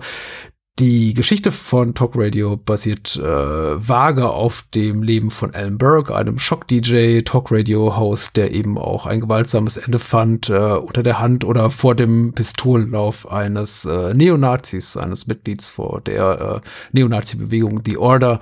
Und äh, so mag man sich dann eben auch gerne ableiten, worauf Talk Radio der Film erzählerisch hinausläuft. In weiteren Hauptrollen sehen wir äh, Alan Green als Ex-Frau von Barry, Leslie Hope, John C. McKinley ist wieder da äh, als Stu. Stu ist der Tonmeister, ja, genau. Producer. Genau. Und äh, Alec Baldwin als äh, Senderchef und äh, John Pankow spielt auch mit Michael Wincott als durchgeknallter äh, Anrufer und dann später Studiogast Kent. Wiederum eine sehr illustre Besetzung und Robert Richardson wieder an der Kamera. Stuart Copeland wiederum für den Score verantwortlich. Wie hat dir denn Talk Radio gefallen, Dennis? Ja, lange äh, sehr äh, unbekannter Titel für mich gewesen. Ich habe den erst vor, ich glaube, zwei, drei Jahren zum ersten Mal gesehen und auch überhaupt erst mal wahrgenommen als Film. Also ist nie bei mir irgendwie aufgetaucht. Ich habe den nie bewusst irgendwo mal gesehen, dann okay, ja gut, könnte man mal schauen. Ähm, und das ist komisch, denn ich bin äh, sehr großer Eric Bogosian-Fan. Einfach nur wegen Alarmstufe 2. Alarmstufe 2, natürlich. Ja, ja, ein Film, den ich, den ich, äh, ja, keine Ahnung, der hat sich irgendwie bei mir festgesetzt. Ich weiß nicht, wieso. Bei mir doch auch, ja, ja. Ja, aber vor, äh, keine Ahnung, zwei, drei Jahren habe ich den gesehen und bin, glaube da nicht so komplett on board gewesen bei der ersten mhm. Sichtung. Ich fand den äh, schon ein Stück weit faszinierend, fand den sehr gut geschrieben. Also das ist natürlich auch hier ähm, das, das Drehbuch, was äh, Eric Bogosian, aber hier auch zusammen mit Oliver Stone, also Oliver Stone haben wir, äh, hat jedes Mal, also sehr häufig, äh, wenn nicht sogar ausschließlich, seine Hände am Drehbuch mit dabei. Also ist ein wirklich sehr gut geschriebener Film, sehr gute Dialoge, sehr gute Monologe auf jeden Fall. Also ist ein, äh, merkt man dann vielleicht auch so ein bisschen seine Theaterwurzeln an mhm. ähm, der Geschichte. Jetzt beim zweiten Mal konnte ich wesentlich mehr draus ziehen, würde ich sagen. Also ich habe zumindest äh, habe den Film als äh, kurzweiliger empfunden, aber habe ihn auch als spannender empfunden, habe ihn als ja einfach einen besseren, mehr faszinierenden Blick auf eben dieses ja diese diese Konstellation dieses dieses Radio DJs, der hier mhm. mit gefühlt nur Psychopathen spricht. Ja, also als wesentlich. Das fällt schon auf, ne, wenn man nur sowas wie hierzulande Jürgen Domian gewohnt ist, dass eben da auch wirklich nur Bekloppte anrufen. Ich meine, bei Jürgen Domian rufen auch oder riefen auch in der Vergangenheit äh, merkwürdige Menschen an, aber hier ist ja wirklich so, dass fast alle voller Aggressivität sind. Bis auf wenige Ausnahmen. Ja, also das, der, der Film, also jeder Charakter, jeder Anrufer, das wirkt halt alles so, als wären alle so unter komplett unter, stehen alle unter Strom, also unter Hochdruck. Und äh, diese Spannung, die habe ich jetzt bei diesem Film, beim zweiten Seherlebnis, habe ich wesentlich mehr gespürt, noch mehr wahrgenommen als noch beim ersten Mal. Ähm, das, das hat mich auf jeden Fall hier wesentlich besser ja, die erste Sichtung hat mich besser auf, den, auf die zweite Sichtung vorbereitet und äh, hat mir deswegen auch beim zweiten Mal, ja, äh, wesentlich besser gefallen als beim ersten Mal. Definitiv. Ich glaube, meine Meinung zu dem Film mag eine Kontroverse sein. Oha. Gerade jetzt so im, nee, also ich glaube, weil wir eben Stones Karriere Film für Film durchgehen. Und äh, ich glaube, viele Menschen würden argumentieren, dass er Stone vorher seine schon echte, veritable Meisterwerke gemacht hat, wie Salvador, wie Platoon, wie Wall Street. Eben auch, weil die künstlerisch wie kommerziell zum überwiegenden Teil, Salvador eben nicht, aber zum überwiegenden Teil auch kommerziell sehr erfolgreich waren. Ich finde, Talk Radio ist sein erster wirklich großartiger Film. Mm, ich kann mm viel an Platoon finden, ich kann viel an Wall Street finden. Ich finde Talk Radio fast unantastbar gut, weil mich da, sich da für mich erstmal so richtig auch zeigt, was in Stone schlägt, welche Wut da einfach raus muss. Es scheint für mich ein komplett inhaltlich kompromissbefreiter Film zu sein, mhm. der, nee, nicht, nicht, nicht komplett kompromissbefreit. Wir werden über diese Flashback-Sequenz gleich reden und die ist ja tatsächlich auch wieder so einer Hollywood-Konvention geschuldet. Aber abgesehen davon ich glaube, bringt er schon auf den Tisch durch eben die Worte Eric Bogosians oder Eric Bogosians, was Dawn so wirklich antreibt, was ihn auch in seiner Arbeit motiviert. Mhm. Im Grunde ist äh, Talk Radio, so wie es hier funktioniert, abgebildet wird, ein schönes Abbild von dem, wie Twitter heute funktioniert. Menschen schreien ihre Meinung raus, warten auf Zuspruch, kriegen sie diesen Zuspruch nicht, wird ähm, abgewatscht, um sich geschlagen und darauf insistiert, insistiert, wie geil man doch selber ist. Und das Problem, was er eben hat, mit dieser Haltung geht er eben rein, das tun anscheinend die meisten Twitter-User auch, äh, und wird in einem Fort enttäuscht, den ganzen Abend hindurch, weil eigentlich alle Menschen, die beim Anrufen, alle ganz furchtbar sind. Also Richtig, richtig furchtbar. Da rufen Neonazis an, verdattete alte Omas, zugedröhnte äh, Teenies, Menschen, die links und rechts beleidigen. Also es fallen mehr antisemitische Sprüche an diesen zwei Abenden, die wir hier bezeugen, als äh, die meisten Menschen auch äh, die jüdischen Glaubens wahrscheinlich in ihrem ganzen Leben erfahren. Also es ist richtig, richtig, richtig furchtbar. Und ähm, dieses Furchtbare, das reißt mich richtig mit. Das ist so ein Stuhl, in den man da reingesogen wird und das Ganze eben aufgewertet, nicht nur, äh, also die, die, die wirklich großartigen Dialoge, auch noch durch wirklich großartige Form der Inszenierung, die wirklich viel, viel rausholt aus diesem Studio. Es erinnert mich so ein bisschen konzeptionell an sowas wie The Hateful Eight.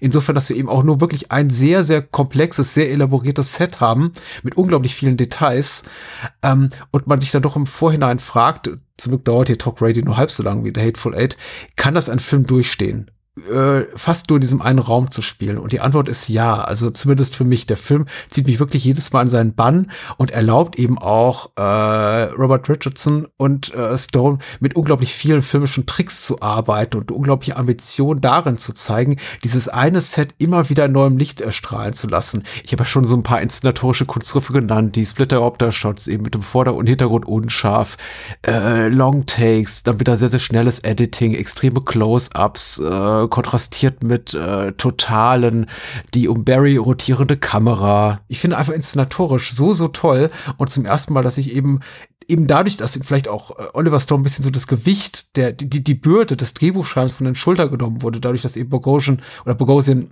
80 Prozent der Vorarbeit geleistet hat, gibt es eben Stone zum ersten Mal die Möglichkeit, wirklich zu beweisen, was er auch inszenatorisch drauf hat.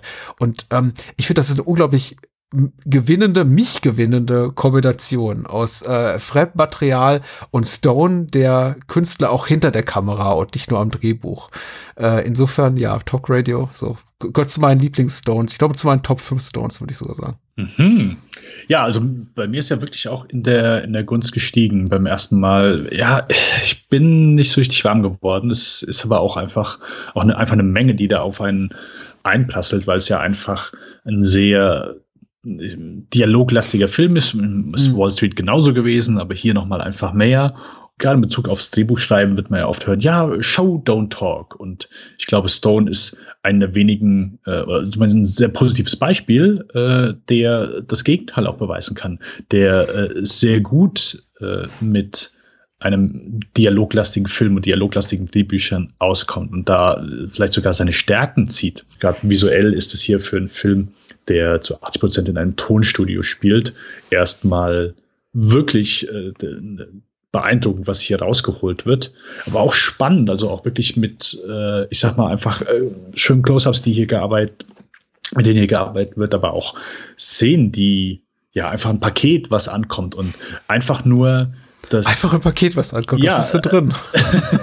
Nein, aber dass da eine Menge Spannung daraus gezogen wird, wie, wie dieses Paket aufgemacht wird mit mhm. den Einstellungen vermischt einfach mit der ganzen Anspannung, der, dass sich aus diesen ganzen Anrufern auszieht. Also äh, ich habe jetzt noch mal einfach viel mehr gemerkt, wie, äh, wie unter Anspannung ich einfach gewesen bin, dadurch, dass du halt einfach so diese ganze Zeit diesen Leuten, mit denen Barry sich halt hier aufhält und wo er auch so vielleicht so ein bisschen Spaß hat mit, mhm. ja, wie sich bei mir halt einfach so die äh, Angst hochgekommen ist, weil du halt einfach wirklich hier in äh, so quasi den Abgrund Amerikas starrst für äh, 110 Minuten und das durchgehend um die Ohren gepfeffert bekommst.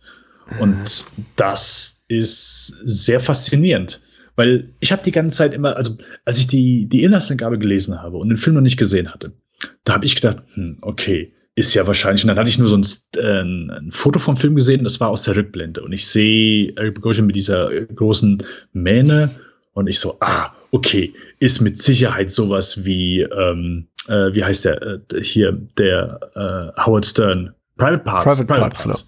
Und sowas habe ich halt erwartet. So, ja, okay, ist halt ein Typ, der, der haut halt so ein bisschen auf die Kacke und deswegen. Ja, sieht ihm auch aus wie Howard Stern in Private Parts. ja, ja, ich habe beim ersten Mal dann wirklich gedacht, ja, okay, gut, ist mit Sicherheit äh, Howard Stern. Aber das ist ja nicht, ist, wie du schon gesagt hast, äh, Alan, Alan Burke, Burke heißt genau. die Figur aus dem wahren Leben. Genau. Der, der, auch so gar nicht aussah, hier wie Barry Champlain, also wie Eric Bogosian, sondern glaube ich auch schon ein paar Jahre älter war. Der, der sieht aus wie Chris Elliott, also ja. Äh, nicht mal, ja.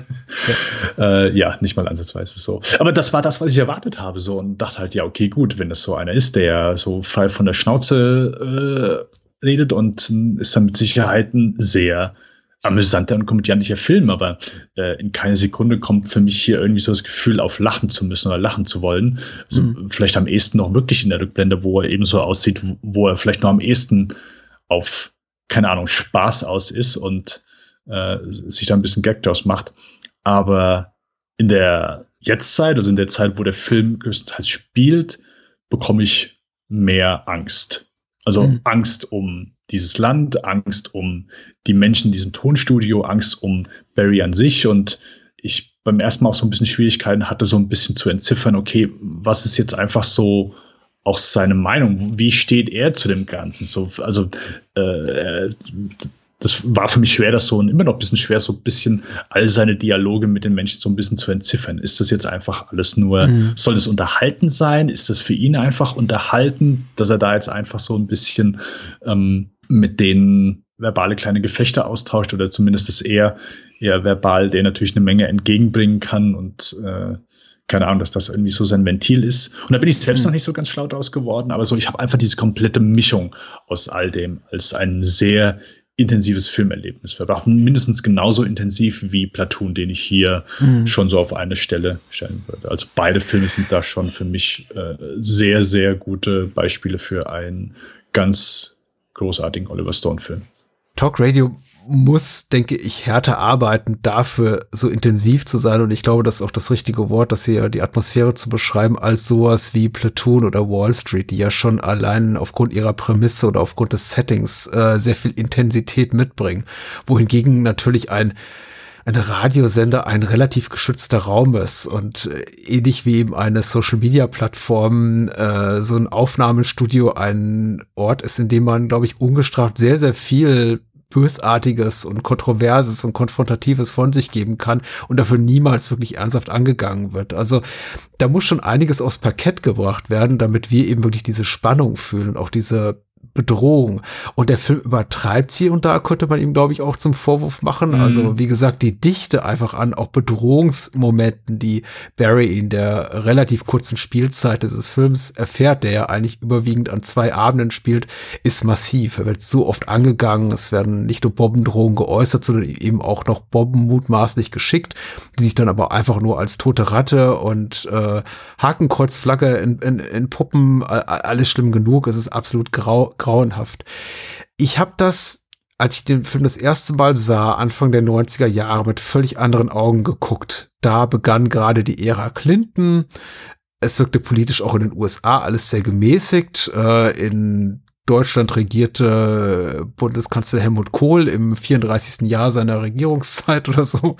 Und es war auch alles sehr, sehr, also sagen wir mal so, von einem großen, harschen Rechtsruck weder in Übersee noch in Europa war nicht viel zu spüren zur damaligen Zeit. Zumindest war das meine jugendliche Wahrnehmung ich habe den Film dann im Laufe der Jahre auch unter unterschiedlichen politischen Bedingungen angeguckt, unmittelbar mhm. in meinem eigenen Umfeld innerhalb von, sagen wir mal, Deutschland oder Europa, aber eben auch mit Blick in die USA und immer wirkt er so ein bisschen anders. Ich fand ihn tatsächlich, äh, als ich ihn das erste Mal sah, unglaublich unterhaltsam und spannend, so als eine Art linke Paranoia-Fantasie. Das hat mir unglaublich viel Spaß gemacht, aber ich dachte, ja, okay, zum Glück ist es ja nicht so schlimm.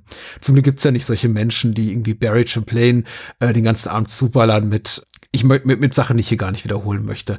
Dann guckt man sowas doch mal mit der Trump-Regierung der letzten vier Jahre frisch im Gedächtnis und mit Blick auf den Rechtsruck aller Orten auch in Europa und man muss ja nun mal jetzt dieser Tag nach Frankreich blicken, um, um zu befürchten, um zu ahnen, was uns da bevorsteht.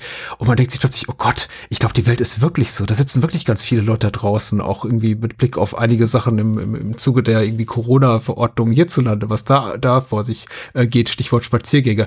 Äh, die, die, die, solche Leute sitzen da draußen draußen und die rufen in Radiosend Radiosendung, gäbe es die noch hierzulande, äh, die, die würden da anrufen, auch solche Sachen äußern. Das ist alles ganz furchtbar. Also mittlerweile macht mir so ein Film wie Talk Radio fast noch mehr Angst und ist noch intensiver, als er anno damals schon war.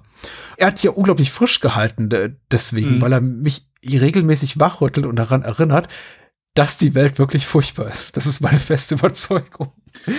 Nicht meine Welt, nicht deine Welt, vielleicht in der wir uns bewegen äh, und unsere gemeinsame Bubble, aber vieles da draußen. Ja, und das ist ja so, also äh, Barry ist ja in dem Moment so die, äh, ja, kann man als, als so Voice of Reason so, hey, der irgendwie so mhm. das Ganze alles so ein bisschen filtert und seinen mehr als äh, sarkastischen Kommentar abgibt, wenn dann äh, natürlich, keine Ahnung, Neonazis anrufen oder äh, Menschen, die einfach mit ihrem Gedankengut über die Stränge schlagen oder sich für mhm. äh, Gutmenschen halten, aber äh, er sie dann irgendwie entlarven möchte und sagt, hey, hier, eine, eigentlich bist du ein Rassist oder eigentlich magst du Juden nicht. Und äh, das Schwachsinn, was du erzählst, dass das so quasi sein, sein Ventil ist, ähm, das irgendwie so loszulassen, aber dass diese Menschen auch das irgendwie als, keine Ahnung, vielleicht als Ventil nutzen wollen, äh, wie du schon eben sagst, so einfach ganz viele haben einfach so diesen Drang, ihre Meinung irgendwie rauszuposaunen. Hey, ich meine, haben wir genauso. Also, niemand hat uns gezwungen, diesen Podcast zu machen, sondern ähm, oder ich glaube, äh, heute Abend werden es einige bereuen, dass wir diesen Podcast machen, so oft wie ich mich fast Leute an. Oh Gott. Um Gottes Willen. Oh, Patrick, da habe ich, äh, da habe ich anderes gehört. Alles gut. Nein, aber äh, jeder hat ja irgendwie so sein Ventil, was er irgendwie haben möchte. Und ähm, ich weiß nicht so, ob die, die ganzen Menschen, die eben hier anrufen, ob äh, das gesorgt, das äh, gedachte Ventil von denen, ja, okay, ich rufe jetzt da an und danach fühle ich mich besser. Und mhm. äh, ich glaube, keiner von den Menschen, die, die Barry mit denen er spricht oder die er, auf die er einredet, sich danach irgendwie besser fühlen. Und keins von diesen Gesprächen sorgt ja irgendwie dafür, dass du denkst, oh, okay, dieser Person geht es wahrscheinlich jetzt besser. Oder da ist jetzt mhm. quasi dafür gesorgt, dass die Situation besser ist oder sich jemand besser fühlt. Nein, im mhm. Gegenteil. So, also äh, Angst, Wut, Unverständnis wird ja wirklich nur geschürt eben durch diese ganzen Dialoge. Also es ist ja nicht irgendwie, dass ja, Barry ja, hält sich ja, ja glaube ich, schon für jemanden, der sagt, hey, guck mal, ich zeig hier, wie es ist und ich entlarve all die Trottel und all die Idioten und all die äh, schlechten Menschen von Amerika, aber äh, er hat wahrscheinlich so das Herz ein bisschen am rechten Fleck, aber ich glaube nicht irgendwie so, dass das, was er tut, wirklich innerhalb des Films dafür sorgt, dass es eben dann wirklich besser wird. Und nee, das ist nee, überhaupt nicht, genau. Genau, das ist so ein bisschen auch so die, die Realität, die, die der Film eben äh, eben mit sich bringt, wo man vielleicht denkt, ja, eigentlich so ein cooler Typ, weil ja, er äh, ja, wo man vielleicht ein bisschen optimistischer denkt über das, was er tut. Und mm trägt natürlich auch wiederum, was du gerade beschreibst, nochmal zur Intensität des Films bei, dass wir eigentlich dass wir in neun von zehn Fällen bei den Anrufen keine wirkliche Erlösungs, keinen wirklichen Erlösungsmoment haben, in dem sich etwas zur Zufriedenheit beider, also Barrett Champlains und der seines Anrufers oder seiner Anruferin auflöst, sondern wir im Grunde immer stecken bleiben in diesem Moment, in dem die beiden sich an entgegengesetzten Enden des Gefühlsspektrums äh, gegenüberstehen und dann einfach gesagt wird, okay, Anruf vorbei und nächster bitte. Und so haben wir einfach eine eine fortwährende Verweigerung des Films äh, seines des Drehbuchs uns irgendwie eine Art von Katharsis zu, zu, zu geben. Irgendwie Momente, die wir sagen können, einmal durchatmen. Nichts wird irgendwie positiv aufgelöst. Selbst wenn äh, Barry relativ spät im Film dieses Telefonat hat mit seiner Frau und er die Möglichkeit hat, ihre, Lieb ihre Liebesbekundung zu erwidern, entscheidet er sich dafür einfach aufzulegen oder sie aus der Leitung zu schmeißen. Also es gibt niemals irgendwie so einen wirklich reinigenden Moment. Und das ist halt wirklich bemerkenswert, was einem der Film diesbezüglich da auch zumutet. Ich kann mir vorstellen, dass es nicht viel, dass es vielen Menschen noch nicht gefällt. Also ein Film einfach, der komplett durchschreitet durch diese 100 Minuten mit verschreckten Armen und sagt, nee, nee, nee, von mir kriegt die gar nichts. Also Neonazis bleiben Neonazis, Vergewaltiger bleiben Vergewaltiger, heulsusige alte äh, Frauen, die da anrufen, bleiben heulsusige alte Frauen. Niemand wird zu einem besseren bekehrt, niemand wird zu einem besseren Menschen, dadurch, dass er eben in dieser Talk-Radio-Sendung anruft. Das ist schon wirklich bemerkenswert. Andererseits ist äh, treibt es einen wirklich so, also mich zumindest als Zuschauer an den, also macht es unglaublich, fasst das unglaublich an. Und manchmal mhm. mag ich das und manchmal eben nicht. Ich glaube, dieser Film hat das Herz am rechten oder linken Fleck, auf jeden Fall am richtigen Fleck.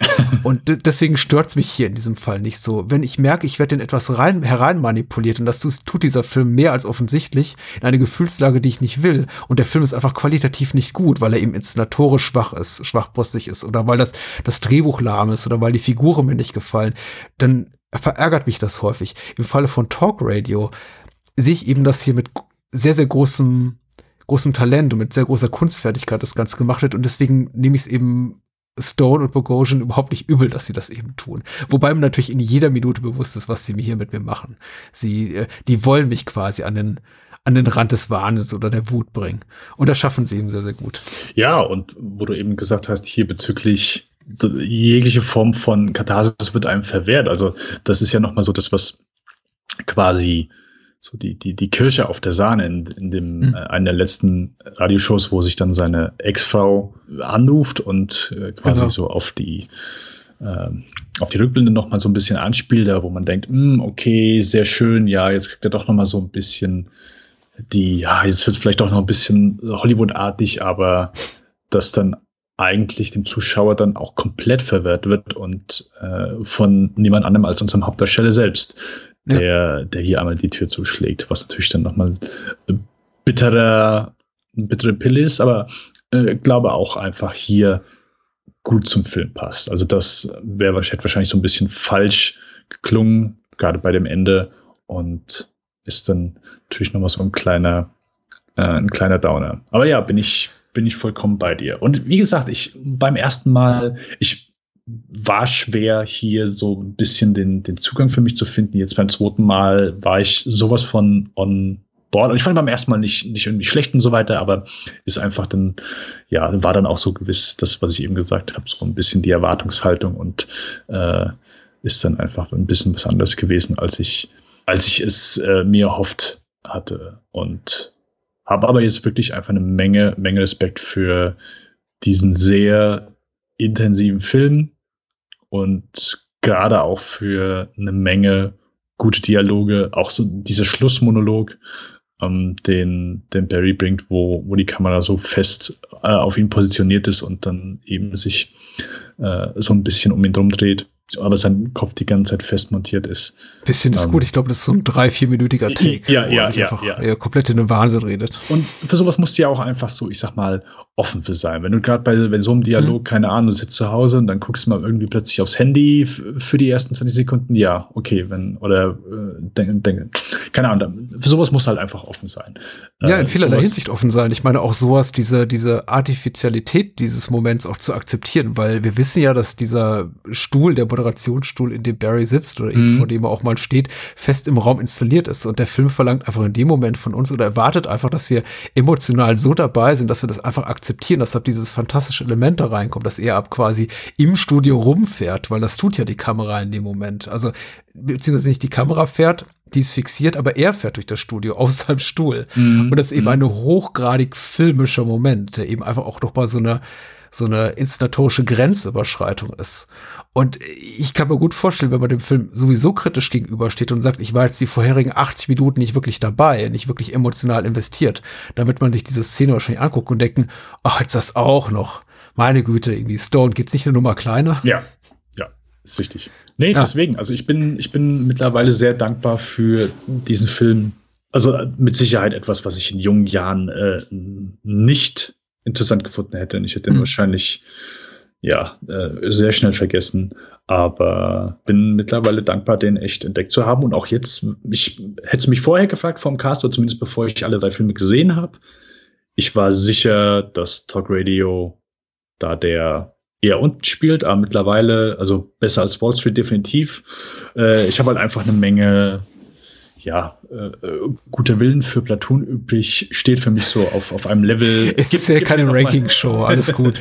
äh, gib mir aber noch mal so ein bisschen und dann steigt mit Sicherheit dann noch mal mit der erneuten Sichtung Talk Radio auch noch mal um, äh, um den einen oder gewissen Punkt. Mhm. Zwei ja. Sachen wollte ich doch erwähnen. Zum einen finde ich das äh, Gespräch zwischen Stu und äh, Barry kurz vor Schluss, äh, Stu gespielt von John C. McGinley, der Producer, äh, bemerkenswert, weil das ja das erste Mal ist, wo wirklich Barry auch emotional wirklich blank zieht und wirklich etwas von sich preisgibt, etwas, worin er sehr, sehr gut ist, äh, das eben nicht zu tun den ganzen Film hindurch. Und Stu eben wirklich nur mit kompletten Plattitüden antwortet und somit so, I don't know, Bear, What are you talking about? Hm, ich komme hier, ich komme wieder morgen ins Studio, du kommst wieder morgen ins Studio. Mhm. Was soll das alles? Wir haben eine gute Zeit hier. Und Barry eben da sitzt und denkt sich, ja, halt mir doch mal irgendjemand die Hand. Und das eben eben niemand gibt, dieses Händchen halten. Weder Stu noch eben seine junge Freundin Laura, die gespielt wird von Leslie Hope, auch ganz großartig. Ich glaube, von der eben einerseits unglaublich viel erwartet, sie andererseits aber eben immer spüren lässt, dass sie 20 Jahre jünger ist als er oder 15 Jahre, nicht die Erfahrung hat, nicht die Lebenserfahrung und auch immer noch wieder behandelt wie seine Angestellte. Also auch so eine ganz dysfunktionale Beziehung. Aber äh, noch wichtiger war mir doch kurz anzusprechen, diese längere Sequenz, in der wir eben Einblick finden in Barrys Vergangenheit, die unter anderem eben auch dazu führt, dass so eine Figur wie Alan, die gespielt wird von Alan Green, äh, Einzug hält in die Handlung, mhm. die zum Beispiel im Theaterstück nicht enthalten ist, also seine Ex-Frau. Ähm, hat das für dich gepasst oder würdest du jetzt mit dem zweifachen Blick auf den Film, den du jetzt hast, äh, sagen, im Grunde könnte man die auch gut rausstreichen. Weil ich, äh, wenn ich ganz streng wäre, ehrlich gesagt, müsste sagen, der Film wäre kaum etwas ärmer, würde dieser, dieser Rückblick rausfallen. Ich mag Allens Figur, also ich mag die Figur Allen, aber ich glaube nicht, dass ich hätte sehen müssen, wie Barry und Stu Party machen mit irgendwelchen Nacktmodels in, in Barrys Wohnung und Allen platzt rein. Äh, ja, ich glaube, sie ist mehr für für das Ende da. Also einfach mhm. gerade so der letzte, das letzte, der letzte Anrufer, wenn quasi das seine Ehefrau. Sie, sie wirkt etwas nicht deplatziert, aber so ein bisschen, hm, okay, jetzt gibt es hier plötzlich eine Rückblende von knapp 20 Minuten.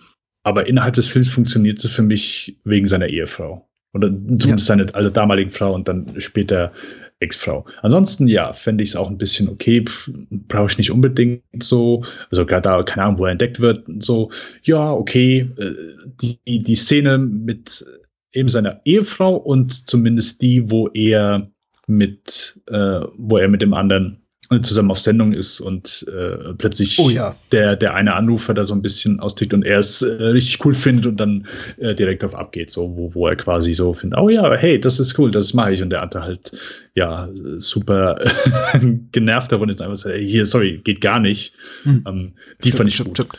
Ja, ja, Jeff Fischer, der da einkleidet in seinem Kla Kla Klamottengeschäft und dann bei ihm quasi kleinen Gig bekommt, einen regelmäßigen, glaube ich, Guest-Spot in seiner mhm. äh, Radio-Talkshow und da quasi die ähm, äh, seinem eigentlichen Chef die, die Sendung unterm Hintern wegklaut. Ja. Schön, ja. Ich glaube, er war einfach ein bisschen zu vollgepackt, der Flashback, also oder diese Flashback-Sequenz.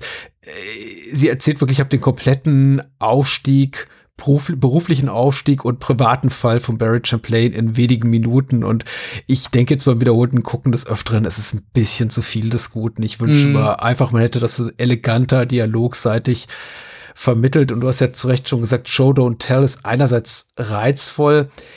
Ich sehe lieber etwas vor meinem Auge, als dass ich es mir erzählen lasse von Figuren, wie es wohl damals gewesen ist. Wiederum, die Art und Weise, wie es eben inszeniert ist, ist sehr, sehr konventionell konservativ. From Rex to Riches und dann wieder dabei der private Absturz.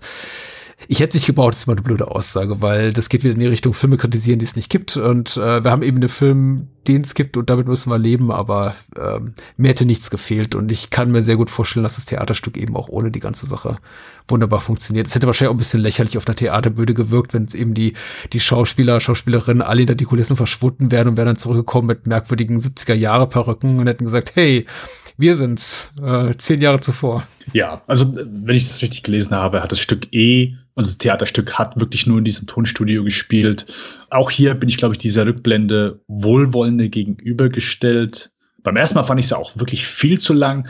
Mittlerweile sage ich, okay, äh, sie hat keine allzu große Funktion als eher dann die, die Beziehung zu seiner Ehefrau äh, und vielleicht einfach seine Persona von damals ein bisschen darzustellen und da den Kontrast einfach dann zur, zur heutigen Zeit zu bekommen. Aber gerade wegen dem sehr coolen Gespräch und äh, cool Gespräch ist pff, falscher Ausdruck, aber zumindest einfach das letzte Gespräch, einfach was er dann mit seiner Ex-Frau hat, beziehungsweise wo sie sich dann als mhm. Anruferin ausgibt. Dafür nehme ich das in Kauf und dafür ist es für mich auch unterhaltsam genug. Ja, finde ich okay. Aber ist über, überreizt etwas äh, bezüglich der Laufzeit die Grenze. Ja, gehe ich mit. Und hey, was ich äh, sagen wollte, äh, komplett wahnsinnig der Typ, denke ich mir jedes Mal äh, Michael Wincott. Ja, der ja. ist einfach nur auf 180 der Typ. Also er hat die Rolle auch wohl im Stück gespielt, aber Junge, Junge, Junge. Das ist auch so einer der ersten gewesen, als ich ihn das erste Mal in uh, The Crow gesehen habe. Mhm. Da habe ich auch so ein bisschen, okay, also irgendwas hat der Typ an sich, was nicht, also so ganz fußball ist er nicht. Ich, ich, ich ja. finde es natürlich komplett nachvollziehbar, warum, warum Michael Wincott nie ein großer Star wurde. Andererseits finde ich es eben bedauerlich, dass er nie ein großer Star wurde, weil immer wenn ich ihn sehe, gerade eben in Produktionen der 80er und 90er Jahre, denke ich mir, meine Güte, hat der Typ eine, eine, eine Energie. Ja das ist äh, unglaublich. Also der nimmt da wirklich jedes Mal, wenn er irgendwo Bildkader sitzt, im Vordergrund, im Hintergrund, äh, einfach da den kompletten Raum ein und äh, ist einfach großartig. Und ich glaube, spielt hier nicht nur Ken, sondern spricht auch noch zwei, drei weitere äh, Anrufer. Also auch noch ähm, rein akustisch, stimmlich, multitalentierter. Michael Wincott, guter, guter Mann. Ja, ja. auf jeden Fall. Nee, also äh, falls jetzt jemand zugehört hat, der Talk Radio wirklich noch nicht gesehen hat, wirklich echte Empfehlung, sich den anzugucken. Ich höre nicht viele Menschen, die über, über Talk Radio sprechen. Ähm, wirklich gutes Ding. So, und das ist wirklich für einen Mann wie Oliver Stone, der wirklich sehr viele Hochkarriere, zumindest sehr viele namhafte Filme, mhm. über die man wahrscheinlich mehr spricht, finde ich schade, dass man mittlerweile, kann ich wirklich sagen, über Talk Radio nicht genug spricht nächstes Mal richtig großes Kino, richtig mm. großes Star-Kino. Nicht, dass es an Stars in dieser Woche mangelte, also in dieser Woche, in diesem Monat mangelte, aber ähm, ich glaube, nächstes Mal legen wir, beziehungsweise Oliver Stone noch mal eine Schippe drauf und arbeitet eben mit dem größten Star der damaligen und vielleicht sogar heutigen Zeit, was äh, erstaunlich ist, da wir uns ja bereits jetzt irgendwie 33 Jahre nach Born the 4th of July befinden, mm. äh, zusammen, nämlich mit Tom Cruise. Eine Megaproduktion, gefolgt von einer anderen Megaproduktion Organisation The Doors und ähm, dann noch eine dritte. Welche nehme ich, Dennis? JFK. Der, Yes. ich glaube, ich glaube, es ist der kürzeste Film in Oliver Stones Filmografie. Der kürzeste Film und äh, was absolut der Wahrheit entspricht, der erste Film von Oliver Stone, den ich im Kino gesehen habe. mm.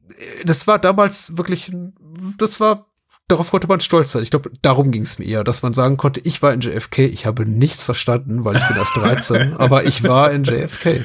Okay, okay. Ja, muss mir am nächsten Mal mehr von erzählen. Ich glaube auch nicht, dass ich mit in 13 Jahren äh, viel, viel mitgenommen hätte an JFK. Genau. Dann gibt's The Doors, es gibt äh, Born on the 4th of July, nicht genau in dieser Reihenfolge und JFK und vorher noch mal kurzer Hinweis darauf, äh, oder danach, weil jetzt ist ja der Zug abgefahren, aber wo kann man nicht denn sonst noch hören? Sonst könnt ihr mich im Lichtspielcast hören. Da haben wir äh, vor kurzem den neuen Matrix besprochen, äh, aber haben natürlich auch unseren Jahresrückblick gemacht. Das heißt, wir haben so ein bisschen das Jahr wie immer Review passieren lassen und auch sonst sprechen wir über aktuelle Filme und zumindest versuchen wir das, was im Kino rauskommt oder was sonst so rauskommt. Und ja, haben eine, haben eine Menge Spaß. Dürft uns gerne zuhören, äh, Spotify, iTunes, überall da, wo es Podcasts gibt. Ihr wisst ja, wie das läuft. Genau, Lichtspielcast, Bahnhofskino hören und äh, gerne diesen Podcast, diese Podcast-Folge teilen. Ich, ähm, ich hoffe, das nächste Mal bin ich ein bisschen eloquent. Du warst super, aber irgendwie ist das ich, ich freue mich auf JFK. Sehr. Es gibt einen Film, wo ich mich wirklich nicht drauf freue. Auf Ja. einen habe ich wirklich da. Hm, ja. Aber das, ah, das macht's ja auch spannend. Ich, jetzt bin ich wirklich heiß. Jetzt bin ich wirklich heiß. Ich, ich bin mir ziemlich sicher, ich weiß welchen. ich danke dir. Und ich danke allen Menschen, die uns zugehört haben. Ebenfalls. Adios. Ciao, ciao.